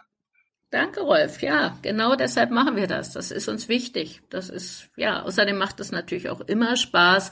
Da sind wir ganz bei Carsten, Recherchereisen zu machen. Ich, mich muss äh, der Held oder die Heldin oder auch das Thema irgendwie packen. Und äh, es packt mich, wenn ich, wenn ich merke, es ist authentisch, es ist auf der Höhe der Zeit ähm, und ist nicht irgendwie locker äh, da runtergeschrieben. Und das sagt ein bekennender Kölsch-Trinker. Nicht nur, ich habe äh, eine Frau im Haus, die trinkt auch alt. Ihr seid beide sehr tolerant. ja, wenn man, wenn der eine FC-Fan ist und die Frau ist Gladbach-Fan, Carsten oh, weiß es direkt, oh, dann weiß oh, du ja. Bescheid. Oh, meine Güte, ja, das ist, äh, aber dann müsst ihr euch sehr lieben. ja, das stimmt. Recherchereisen heißt dann auch ganz viel trinken vor Ort? Das da wird einem immer. nichts trinken. Das wird also sonst kannst du nicht morgens um sieben auf dem Weinberg stehen. Wir waren um neun im Bett und sind um sechs aufgestanden. Das ist einfach ein Knochenjob. Mhm. Ja, das wird aber, aber, aber was schön war, dass, dass der, dass der Gernot Lichti, der kam jeden Abend an und hat äh, uns probieren lassen, einen Schluck von der Traube, die wir gelesen haben. Und ja, das war natürlich das war toll. Mhm. Aber das war, ja, noch nicht mal 01 und dann haben wir schon gesagt, ja, danke. Ein Piffchen. Ich habe ich hab tatsächlich beim, beim Buch Der Mann, der auf den Hügel stieg und von einem Weinberg herunterkam, äh, deutlich mehr getrunken, weil es auch das Thema war zu gucken, wie, was machen eigentlich diese großen Riesling mit mir, wenn ich die genieße, woran merke ich beim Genuss, dass es ein großer Riesling ist. Ich habe auch, eine, ich habe so eine Freundesgruppe, die wir nennen uns die Risotto-Gruppe, treffen uns einmal im Monat und ähm, kochen zusammen Risotto und trinken Wein dazu. Das sind eigentlich alles Weinleien. Und ich habe die so als Testgruppe benutzt, weil ich wissen wollte, ob Leute, die tatsächlich nicht wirklich Ahnung von Wein haben, blind einen, einen großen trockenen Riesling, einen handwerklich erzeugten Wein von einem eher industriellen Wein unterscheiden können. Und ähm, dafür musste ich natürlich auch trinken. Gott sei Dank äh, und zu meiner großen Freude haben sie das gespürt, haben gesagt, nee, der hier, sie haben noch nicht mal gesagt, dass er ihnen besser schmeckt, aber sie sagen, der hat was, der hat was, der ist länger, der ist tiefer. Äh, äh da ist noch, da ist noch mehr dabei und das hat mich dann darin bestärkt, dass es eben nicht alles nur äh, Einbildung oder persönlicher Geschmack ist, sondern dass sich wahre Größe im Wein tatsächlich auf eine gewisse Art mitteilt und Wein dann so die, das Lösungsmittel ist, äh, dass es überträgt. Und ich werde auch immer von Journalisten immer wieder gefragt, äh, und ich weiß nicht, ob das, eine, ob das eine Beleidigung ist, ob ich beim Schreiben trinke. Ich meine, vielleicht mhm. liest sich das so, als wäre ich betrunken die ganze Zeit. Ich hoffe nicht.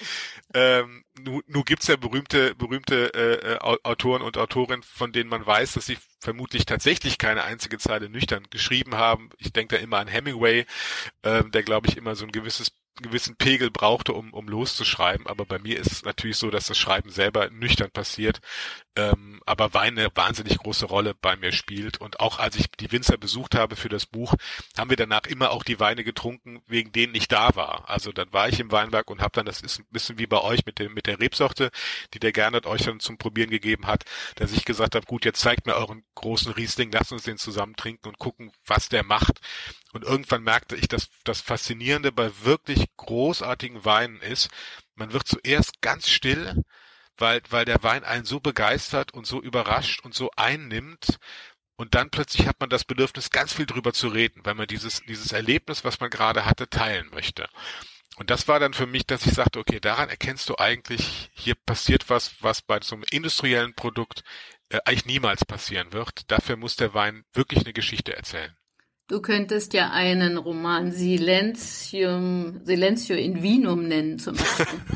das stimmt, ja. Und ich habe noch eine Frage, und zwar kriegst du denn jetzt von dem, äh, von deinem Weinberg, den du, wenn ich das richtig verstanden hast, verpachtet hast, auch ähm, ein bisschen Riesling-Ausbeute? Ja, tatsächlich. Es ist wirklich wahnsinnig wenig, weil es so ein, also das ist, ich habe den verrücktesten der der drei Parzellen behalten.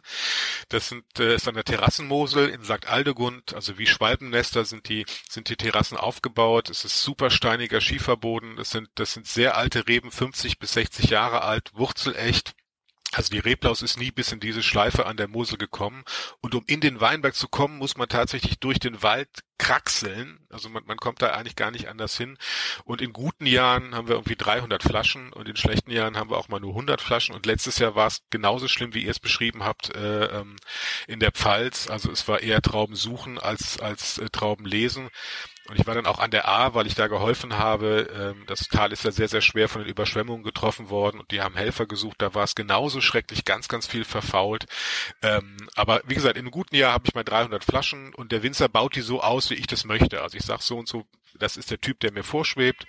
Ähm, und dann macht er das so und dann äh, habe ich zu Hause immer ein paar Flaschen und verkaufe die auch. Aber wie gesagt, es ist so wenig, äh, äh, dass das, das ist kein Geschäft, das ist eher eine kulturerhaltende Maßnahme, dass dieser Weinberg äh, nicht verloren geht. Das ist, das klingt so ein bisschen wie die Leute, die sich in der Toskana so ein kleines Anwesen kaufen und ihre ihr Olivenöl dann handpressen mit irgendeiner ja. groben Mühle, ja.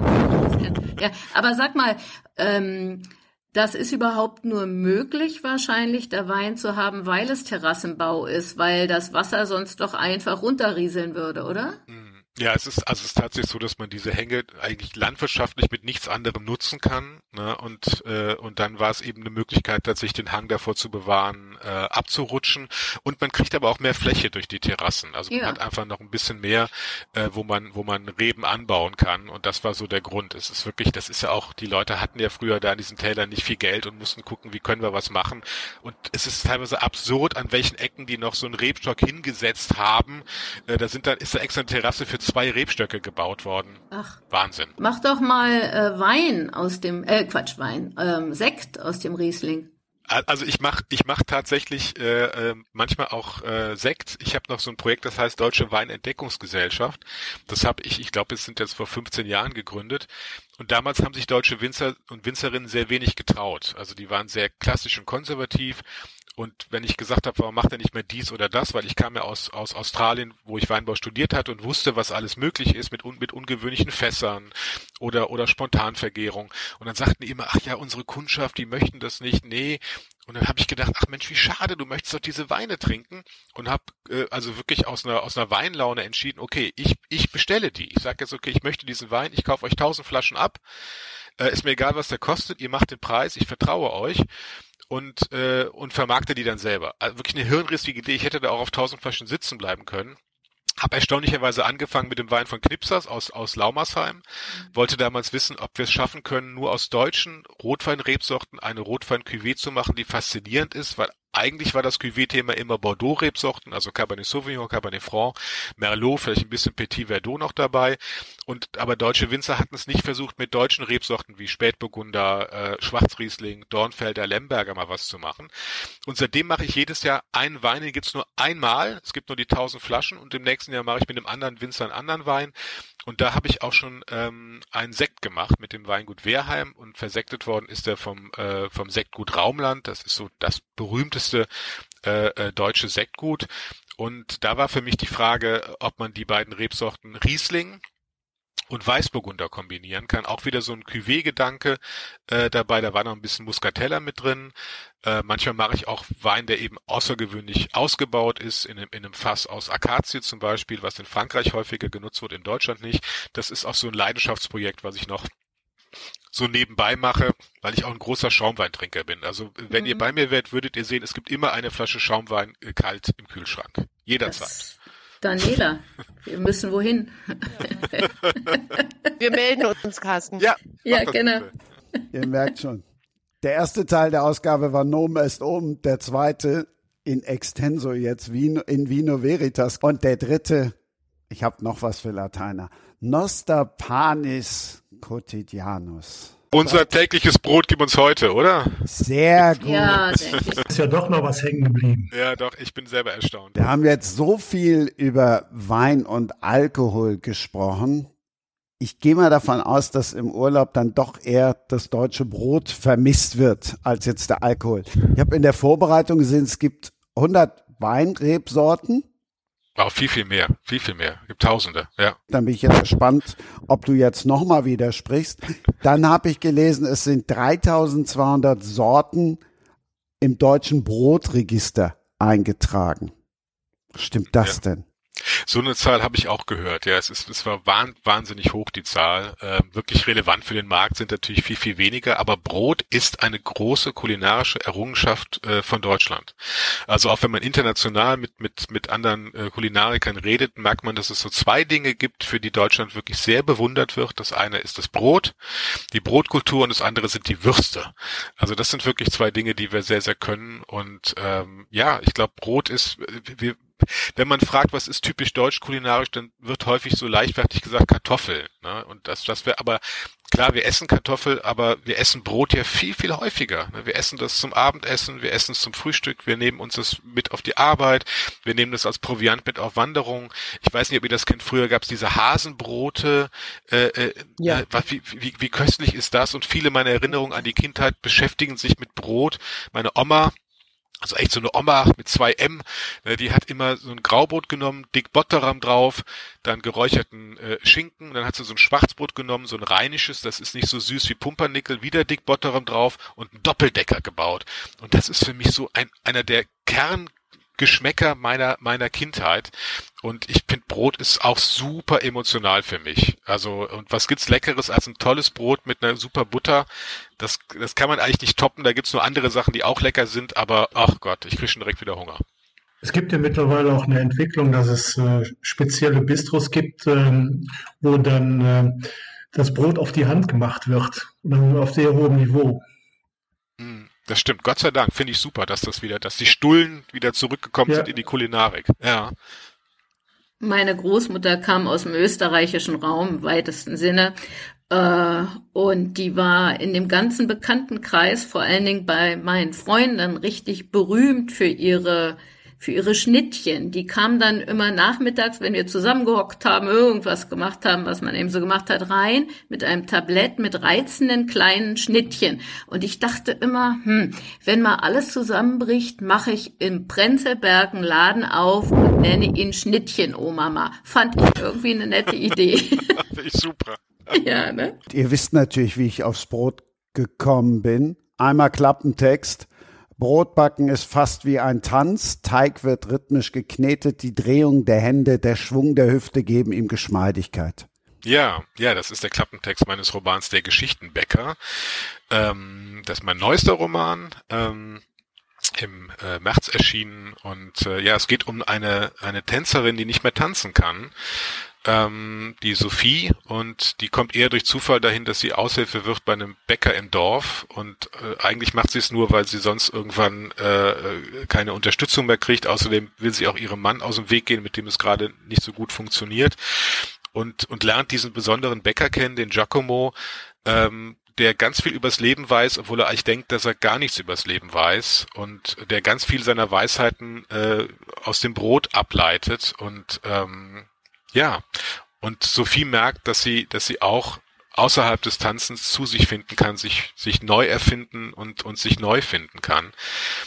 Und das Buch ist entstanden, weil mich wirklich tatsächlich Brot unfassbar fasziniert. Immer wenn mich was fasziniert, dann, dann schreibe ich einen Roman drüber. Ich habe vor Jahren für eine Anthologie einen Kurzkrimi schreiben müssen, habe bei einem Bäcker recherchiert und der war so richtig in, in Einklang mit seinem Beruf. Also auch aus tiefster Überzeugung Bäcker. Man merkte, wie er sein Handwerk liebte. Sagte auch, ich bin Bäcker, ich bin kein Konditor. Ich mache Brot, malt sein Mehl selbst, guckt, was es für ein Wasser ist und so. Also unglaublich. Und ich dachte, Mensch, du möchtest, du möchtest dem Brot auf den Grund gehen. Und habe erstmal gedacht, ich schreibe einen Krimi aber Brot wollte kein Krimi werden. Ne? Also, also Whisky wollte Krimi werden, Rum wollte Krimi werden, Brot hat sich geweigert. Und irgendwann merkte ich, warum das für mich nicht funktioniert hat, weil, weil Brot so sinnlich ist, äh, äh, ich, will, ich will jetzt nicht sagen erotisch, aber wenn ich über Kochen und Backen nachdenke, so Teig kneten zu sehen, wie der aufgeht, äh, das, das hat schon, das hat schon was ganz sinnlich Faszinierendes. Es geht bei Brot um Veränderung, man hat nur Mehl und Wasser und Hefe äh, und dann macht man dann Brot raus, also für einen kurzen Moment sogar einen lebenden Organismus. Es geht also um, um Veränderung, um Entwicklung ähm, und plötzlich hatte ich, hatte ich meine Themen und plötzlich hatte ich meinen Roman und und ähm, und habe dann eben was gesucht, was mit Bewegung und Sinnlichkeit zu tun hat. So kam ich auf die Tänzerin und äh, äh und dann hat sich dieses Buch ja ich will nicht sagen von selbst geschrieben, das macht leider kein Buch, äh, oder bei mir zumindest nicht, ich weiß nicht, wie es bei euch beiden ist, aber ich finde es, das, äh, es ist immer doch, doch viel, viel Arbeit, äh, aber ich habe es dann sehr, sehr genossen, äh, darüber zu schreiben und habe in der Zeit wahnsinnig viel gebacken und meine ganzen Nachbarn und Verwandten mit Brot und Brötchen versorgt. Das Thema Brot eine Metapher für, für das Leben allgemein? Ähm, ich glaube, Brot ist tatsächlich ganz, ganz stark aufgeladen, ist ja auch biblisch stark aufgeladen. Und ich meine, wie Christian jetzt auch gesagt hat, unser tägliches Brot äh, gibt uns heute. Es ist für mich auch ein, auch ein ganz, ganz grundsätzliches äh, äh, Thema und auch eine ganz grundsätzliche Metapher äh, tatsächlich für, für, fürs Leben äh, und, und fürs, fürs Überleben.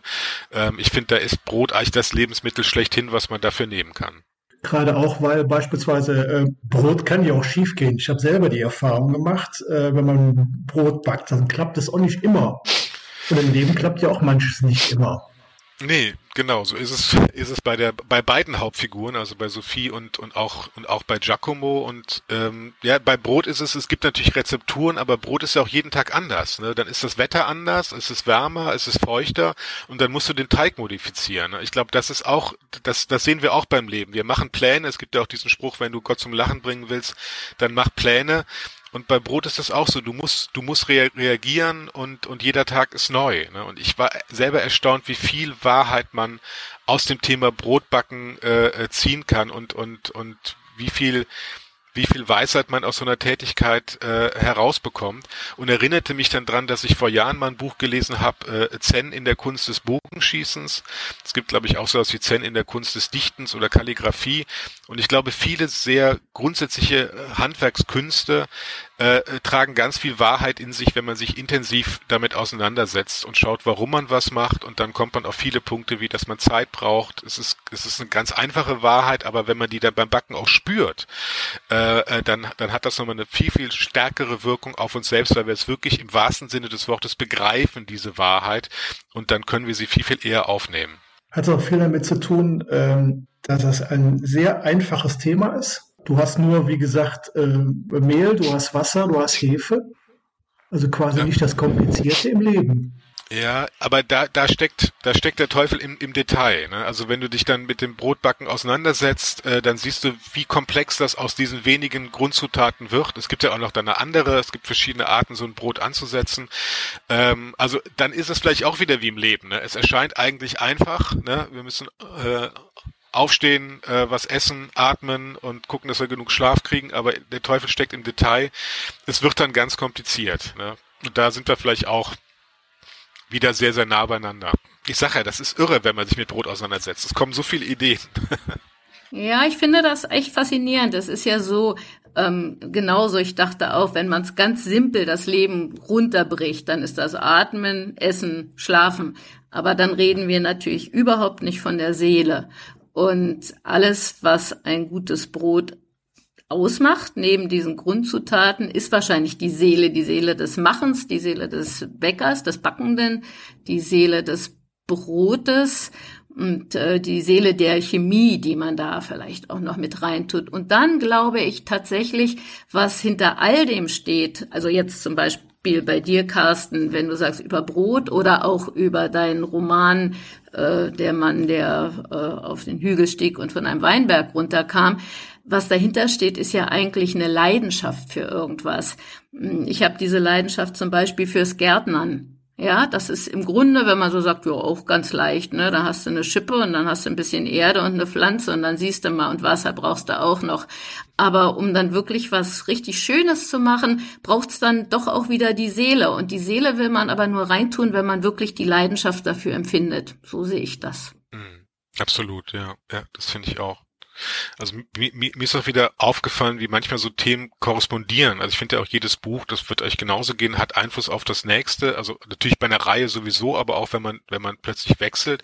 Und ich merkte, dass diese beiden Bücher viel, viel komplementärer sind, als ich gedacht hatte. Also das eine, was sich mit den Weisheiten beschäftigt, die ich aus dem Wein gezogen habe, und das andere mit den Weisheiten aus dem, äh, aus dem, aus dem Brotbacken. Und bei beiden ist es genau wie du sagst, man kann das Ganze technisch angehen, dann kriegt man ein Produkt, das irgendwie okay ist, aber wenn man da nicht sich selbst ganz hineingibt und, und wirklich das, das sinnhaft macht. Und da geht's auch um Themen wie, wie, wie Achtsamkeit ähm, äh, und äh, dann, dann, dann, dann, dann wird es nicht wirklich äh, ähm, faszinierend und dann gibt es einem auch nichts.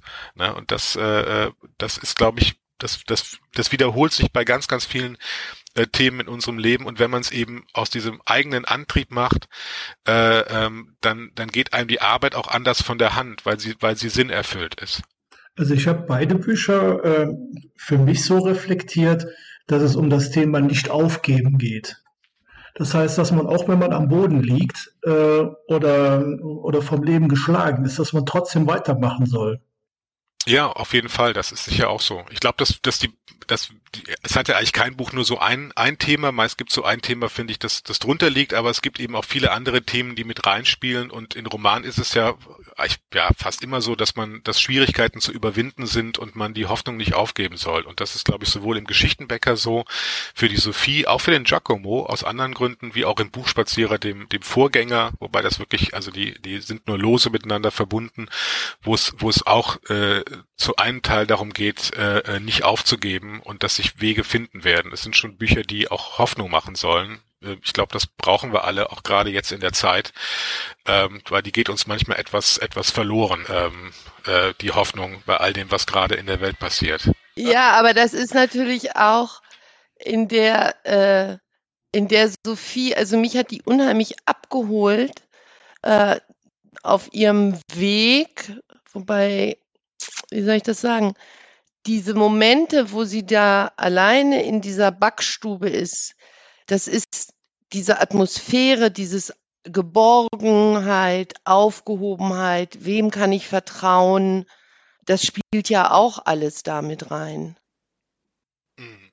Ja, auf jeden Fall. Ja, ich, ich glaube, also beim, beim Buch, Buchspazierer war es so, dass, dass auch geschrieben wurde, dass es so Bücher sind, die einen in den Arm nehmen. Und ich glaube, das war auch so eine Sehnsucht, das hat zufälligerweise korrespondiert, ähm, dass uns ja gerade in den ersten Lockdowns so diese diese Wärme und Nähe so ein bisschen gefühlt hat, äh, gefehlt hat, gefühlt hat, sage ich ja, das ist echt ein freudscher Versprecher. Ähm, und ähm, dass das für Sophie auch so war, dass sie da so eine so eine Wärme, äh, Geborgenheit gespürt hat, die sie die sie lange nicht gespürt hat, vielleicht auch tatsächlich nie in der Form vorher vorher wahrgenommen hat, ähm, weil doch das Leben in der Tanzkompanie, das fand ich auch interessant für mich, mich mit Tanzen auseinanderzusetzen, weil ich selber ein ganz ganz miserabler Tänzer bin ähm, so nie gespürt hat. Mhm. Bei mir schießt es gerade im Kopf, weil äh, meine Mutter ist Tänzerin. Ähm, deswegen habe ich ihr das jetzt auch mitgegeben zum Lesen. Habe gesagt, guck mal, so sieht heute die Welt aus. Und dann hat sie mir noch ein bisschen erzählt, wie das damals war in den 50er Jahren und ähm, äh, mit einer Kompanie äh, kam sie hier eben vom Osten in den Westen, das waren Franzosen. Also das würde jetzt zu weit führen. Aber wie man eben, ähm, wenn man diesen Beruf ergreift, dass man weiß, das geht nicht für immer. Ne? Das ist immer nur eine, eine Zeit beim Tanz. Also ich glaube, die beiden Bücher von Carsten haben jetzt von der Pandemie auslösen eigentlich den Nerv der Zeit getroffen und sind, glaube ich, deshalb auch so erfolgreich. Ja, ich, ich also ich versuche immer da nicht so drüber nachzudenken, ähm, aber ich, ja, ich würde dir, würde dir recht geben. Ich glaube, es gibt so ein gewisses Bedürfnis nach, nach Nähe, nach, nach Geborgenheit, nach, nach Hoffnung, dass, dass beide Bücher transportieren, was wir jetzt ganz besonders brauchen, was wir immer aber eigentlich brauchen, aber jetzt vielleicht noch, noch mehr als, als sonst, ja. Und, und ich, auch mit dem Tanzen, ich fand das nämlich auch so faszinierend, dass man einen Beruf ergreift, wo man weiß, es gibt dieses, dieses Haltbarkeitsdatum, was darauf gepappt ist, was natürlich auch, um mal den Bogen wieder zum ja. Sport zu schlagen, auch Fußballspieler haben, die wissen, irgendwann ist die Karriere vorbei, dann ja. musst du was anderes machen. Und dann ist aber das, was du eigentlich am allerliebsten machen wolltest, das ist in dieser Form vorbei. Was, für ein heftiger Bruch, den man, den man die ganze Zeit auch schon vor sich hat und wirklich, also tatsächlich zwei Leben, die man führen muss und gucken muss, wie man, wie man sich dann finden kann und es eben nicht als zweitbestes Leben wahrnimmt, sondern als Leben, das genauso erfüllt ist und genauso zu einem passt wie das andere Leben. Also ähm, also ich, ich meine, uns als, als Schriftstellerinnen und Schriftsteller geht das anders. Wir können bis ins hohe Alter äh, schreiben. Wir, wir, müssen uns damit Gott sei Dank nicht auseinandersetzen. Aber ich finde schon, dass das schon eine Bürde auch ist, äh, die man in diesem, diesem Moment des, des, des Wandels dann, dann, dann spürt. Und ich hatte bis zum Schluss hatte ich vorne ähm, noch ein Zitat drin von Hesse, äh, und hab's dann aber weggelassen, weil ich fand das anmaßend, dass ich ein Hesse-Zitat bei mir reinsetze. Aber es ist natürlich das berühmte Gedicht Stufen, äh, wo es diesen wunderbaren Satz dann gibt, äh, aber aber äh, äh, jedem Anfang wohnt ein Zauber inne. Ähm, und ähm, ich, ich glaube, auch das ist so ein bisschen das, was ich da mitgeben wollte, äh, dass es natürlich auch eine wahnsinnige äh, Schönheit und eine Chance hat, äh, äh, dann was Neues zu machen, auch wenn man das im ersten Moment, weil der Verlust so viel größer ist, nicht spüren kann. Und wir stoßen immer wieder im Leben an Momente, wo wir, wo wir uns neu erfinden müssen, obwohl wir es auch gar nicht wollen. Und äh, äh, das ist, glaube ich, für uns, für, für, ein, für ein gelungenes Leben, was immer man darunter verstehen will, ganz wichtig, dass wir, dass wir in diesen Phasen äh, unseren Weg, unseren Weg finden und auch tatsächlich äh, die Hoffnung nicht aufgeben, sondern, sondern wissen, dass es weitergehen kann und auch erfüllt weitergehen kann. So wie du ich das sagst, so versteht man sofort, dass, äh, dass du Bestseller schreibst, Carsten. Und ich möchte mich noch, ja, ich möchte noch was dazufügen zu dem, was ich vorhin über Leidenschaft gesagt habe. Offensichtlich ist auch ein, ein ganz, ganz wichtiger Punkt in deinem Roman die Zeit. Ich meine, ähm, Wein braucht seine Zeit, um zu reifen. Brot braucht Zeit, um, äh, um genug aufzugehen, ja. Und ähm, und die Leidenschaft für einen Beruf ist dann, oder nicht, die Leidenschaft ist nicht zeitlich begrenzt, aber die Fähigkeit, den Beruf einer Tänzerin auszuführen, ist mhm. dann auch zeitlich begrenzt, ne? So jegliches hat seine Zeit. Das könnte man doch noch darauf tun. Absolut, ja. Ja, ich finde, also Zeit war auch jetzt bei dem Weinbuch gerade für mich so der Faktor, dass ich merkte, an allen Punkten stoße ich wieder auf die Zeit. Es fängt an mit dem Boden, auf dem die Reben stehen, der ja uralt ist und im Endeffekt seine eigene Zeitgeschichte transportiert. Dann geht es darum, wie alt sind die Rebstöcke, wie tief wurzeln die. Junge Rebstöcke, die wenig Zeit hatten, können eben nicht so einen großen Wein hervorbringen. Dann muss das Wetter in dem Jahr so sein, dass die Reben genug Zeit haben und nicht gehetzt sind. Der Winzer muss aber auch, oder die Winzerin muss genug Zeit haben, die arbeiten Arbeiten ordentlich durchzuführen. Da dürfen es also auch nicht die Wetterkapriolen sein, dass alles gehetzt ist. Dann braucht der Wein wieder Zeit im, äh, im, im Keller, bei der Gärung, im Fass braucht er auch die Zeit. Und also ich habe den Eindruck, Wein ist unfassbar eng mit dem Thema Zeit verbunden. Und, und je mehr Zeit er hat in allen, allen Momenten, desto größer wird der Wein und desto mehr transportiert er diese ganzen Zeitfaktoren, die ihn bestimmen. Dann muss der Begriff Terroir noch um Zeit erweitert werden.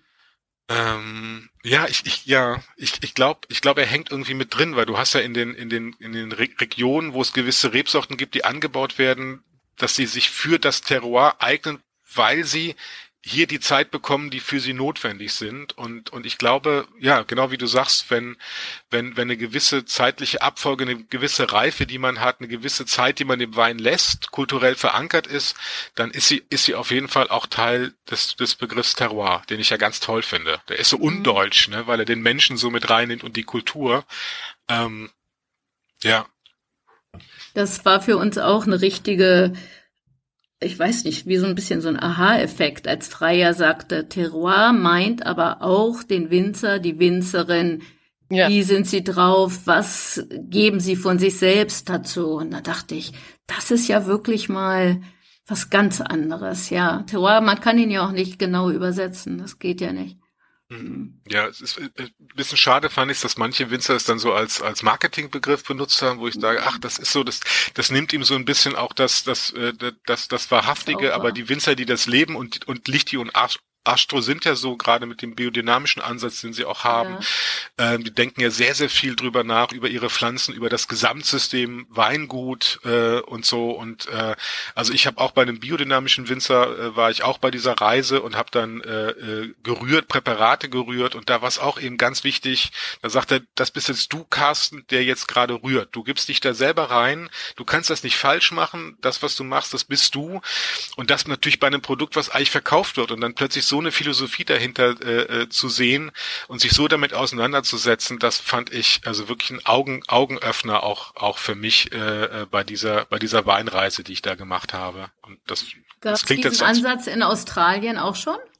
Da war es ganz anders. Das war für mich, äh, das war eine Weinindustrie. Also bei uns fragt man eigentlich, finde ich, was kann der Weinberg für einen Wein ergeben oder was kann das Terroir für einen Wein ergeben? Und in Australien fragt man, was will der Kunde trinken? Und wie können wir das machen? Das ist Gut, auch komplett gedreht und die benutzen ja auch alle Tricks mit Tanninpulver, also auch der berühmteste Wein des Landes, der, äh, der, der Grange von, von Penfolds, äh, der hat ja in vielen Jahrgängen Tanninpulver drin. Bei uns undenkbar, dass es ein so hochklassiger Wein hätte. Kleinere Weine haben das häufiger mal oder es wird mit, mit, mit äh, Säure nachgeholfen und Enzym und was weiß ich. Äh, aber bei dem großen Wein sagen wir immer, der muss authentisch sein. Und Australier sind da ganz anders. Das Tolle ist aber, die versuchen vieles mal, wo wir so ein bisschen Scheuklappen haben. Also ich finde, es hat zwei Seiten. Einmal sagen wir, nee, sehen das nicht so verkopft. Wein muss lecker sein und es bringt uns nichts, wenn er authentisch ist und schmeckt nicht. Ähm, andererseits aber eben auch nicht schätzen, was es vielleicht äh, äh, bedeutet, äh, dass ein Wein wirklich von seinem, von seinem Terroir Jahr erzählt. Aber da hat die Szene sich auch deutlich verändert. Also ich war damals Ende der 90er Jahre dort und, und mittlerweile gibt es auch viele Betriebe, die ähnlich äh, arbeiten wie, wie in Europa und, und äh, die versuchen ein ähnliches, authentisches äh, äh Produkt ähm, äh, auf die Flasche zu bringen. Seid ihr schon wieder beim Wein gelandet? Ja, ne? Weg vom Brot. Brot und Wein ist halt so. Hm. Wir haben ja eben gehört, was Rolf jetzt zu dem Buch von Carsten gesagt hat. Ihr seid jetzt alle drei auch bei Facebook. Wie wichtig ist euch der Austausch? Deshalb ist Rolf ja auch hier mit Leser und mit Lesern und Leserinnen. Naja, da gibt's ja ganz unterschiedliche Leser und Leserinnen sozusagen oder Leserinnen. Ähm, und zwar, ähm, wenn wir eine Lovely Books Runde machen zum Beispiel oder bei Vorablesen, dann ist das, ja, die haben eben das Buch vor der Nase und lesen es und geben ganz äh, individuell wieder, was sie darüber denken. Dann gibt es vielleicht einen Zeitungsbericht oder im, wo waren wir, im Südwestrundfunk. Dann ähm, weiß man, das geht vielleicht noch einen Schritt weiter oder spricht noch andere, noch mehr andere Menschen an.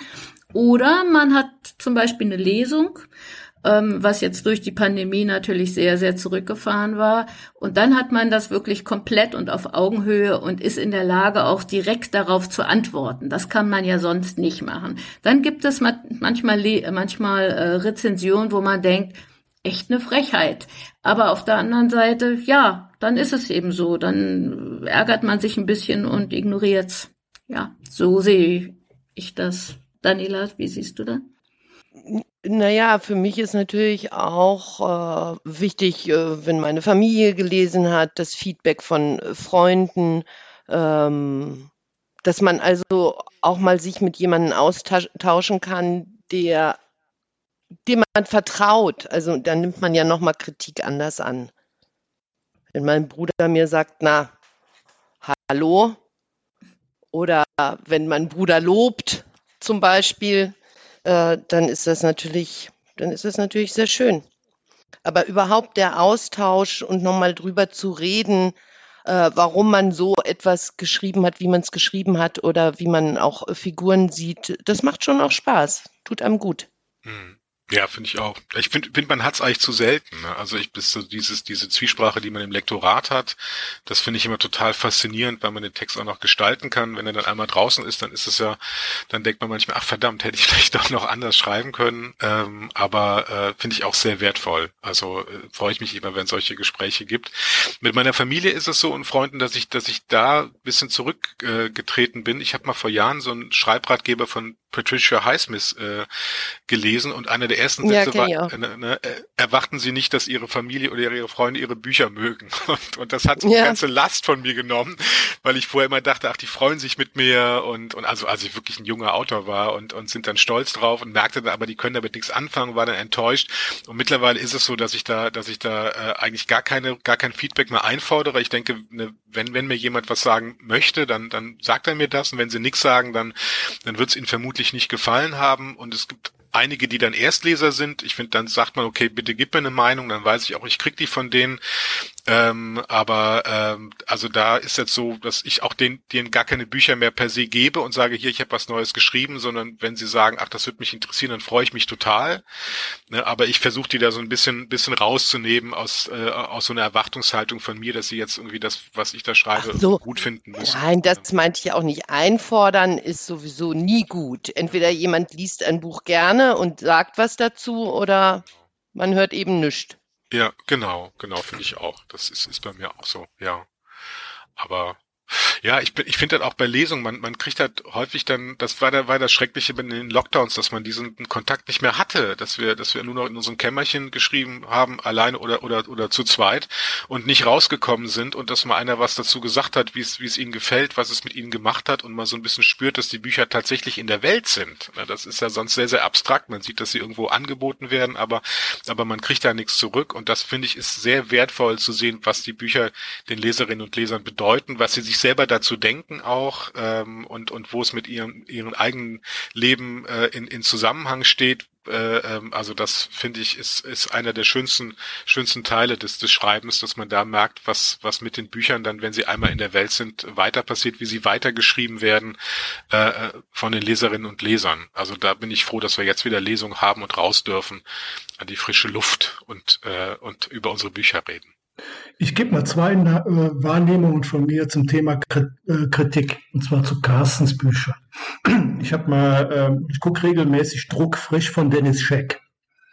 Und er hat ja diese Hinrichtungsarie, äh, wenn er die zehn Bestseller vorstellt. Und er hatte über das Buch von Carsten dermaßen respektlos äh, sich geäußert. Da ging es ja nicht mal um, um fachlich oder sonst was. Wie geht eigentlich ein, äh, ein Autor wie du, Carsten, mit so einer Kritik um? Was macht das mit einem? Also wir haben, das ist aus der Psychologie so, ein, so einen negativen Bias. Das heißt, wir, wir nehmen immer die negativen Sachen viel, viel stärker wahr. Das kommt aus unserer Geschichte, dass wir eigentlich, wenn, wenn Gefahr oder was Negatives ist, wir reagieren müssen. Das heißt, die Sachen werden immer größer und die positiven Sachen, die erfordern ja nicht so eine direkte Reaktion. Das heißt, eigentlich eine negative Reaktion ist, ist äh, die muss durch fünf positive, das ist einfach mal eine Zahl, die ich mal gehört habe. Mhm. Ich weiß nicht, wie, wie man das herausgefunden haben möchte, ausgeglichen werden. Ich, ich finde tatsächlich den grundsätzlichen Umgang mit, mit Büchern, wie er da begangen wird, problematisch. Ich bin ja selber auch Kritiker für, für Wein und Restaurants und versuche immer, immer anders äh, mit, mit, den, mit den Dingen umzugehen, über die ich, die ich äh, bewerte und ich versuche sie aus sich selbst heraus zu bewerten, also konstruktiv. Und wenn, wenn jemand einen Roman schreibt, wie, wie bei mir der Buchspazierer, dann finde ich, muss man den in dem Genre bewerten. Und also wenn ich mich nicht für Wein interessiere, brauche ich auch kein Weinkrimi oder die Winzerin lesen. Mich äh, erinnert das immer sehr an, ja, an so eine sowas typisch Deutsches, ehrlich gesagt. In Amerika sagt man say nothing if not nice. Ja, und in Deutschland ist das so, ich muss dir jetzt wirklich mal sagen, wie schlecht ich das finde. Denn nur wenn es weh tut, ist es wirklich, wirklich richtig und wichtig und wird dich voranbringen. Nein, ich will das nicht hören. Ich will nicht wissen, ob meine Haare heute ganz schrecklich aussehen. Sag doch lieber, dass ich hübsche blaue Augen habe. Ja, das ist doch, so muss man es doch sehen. Das macht die Welt einfach überhaupt nicht besser. Aber, äh, naja, das ist die Faszination des Bösen, ja. Schönes Schlusswort gibt's nicht. Deshalb Dankeschön an euch.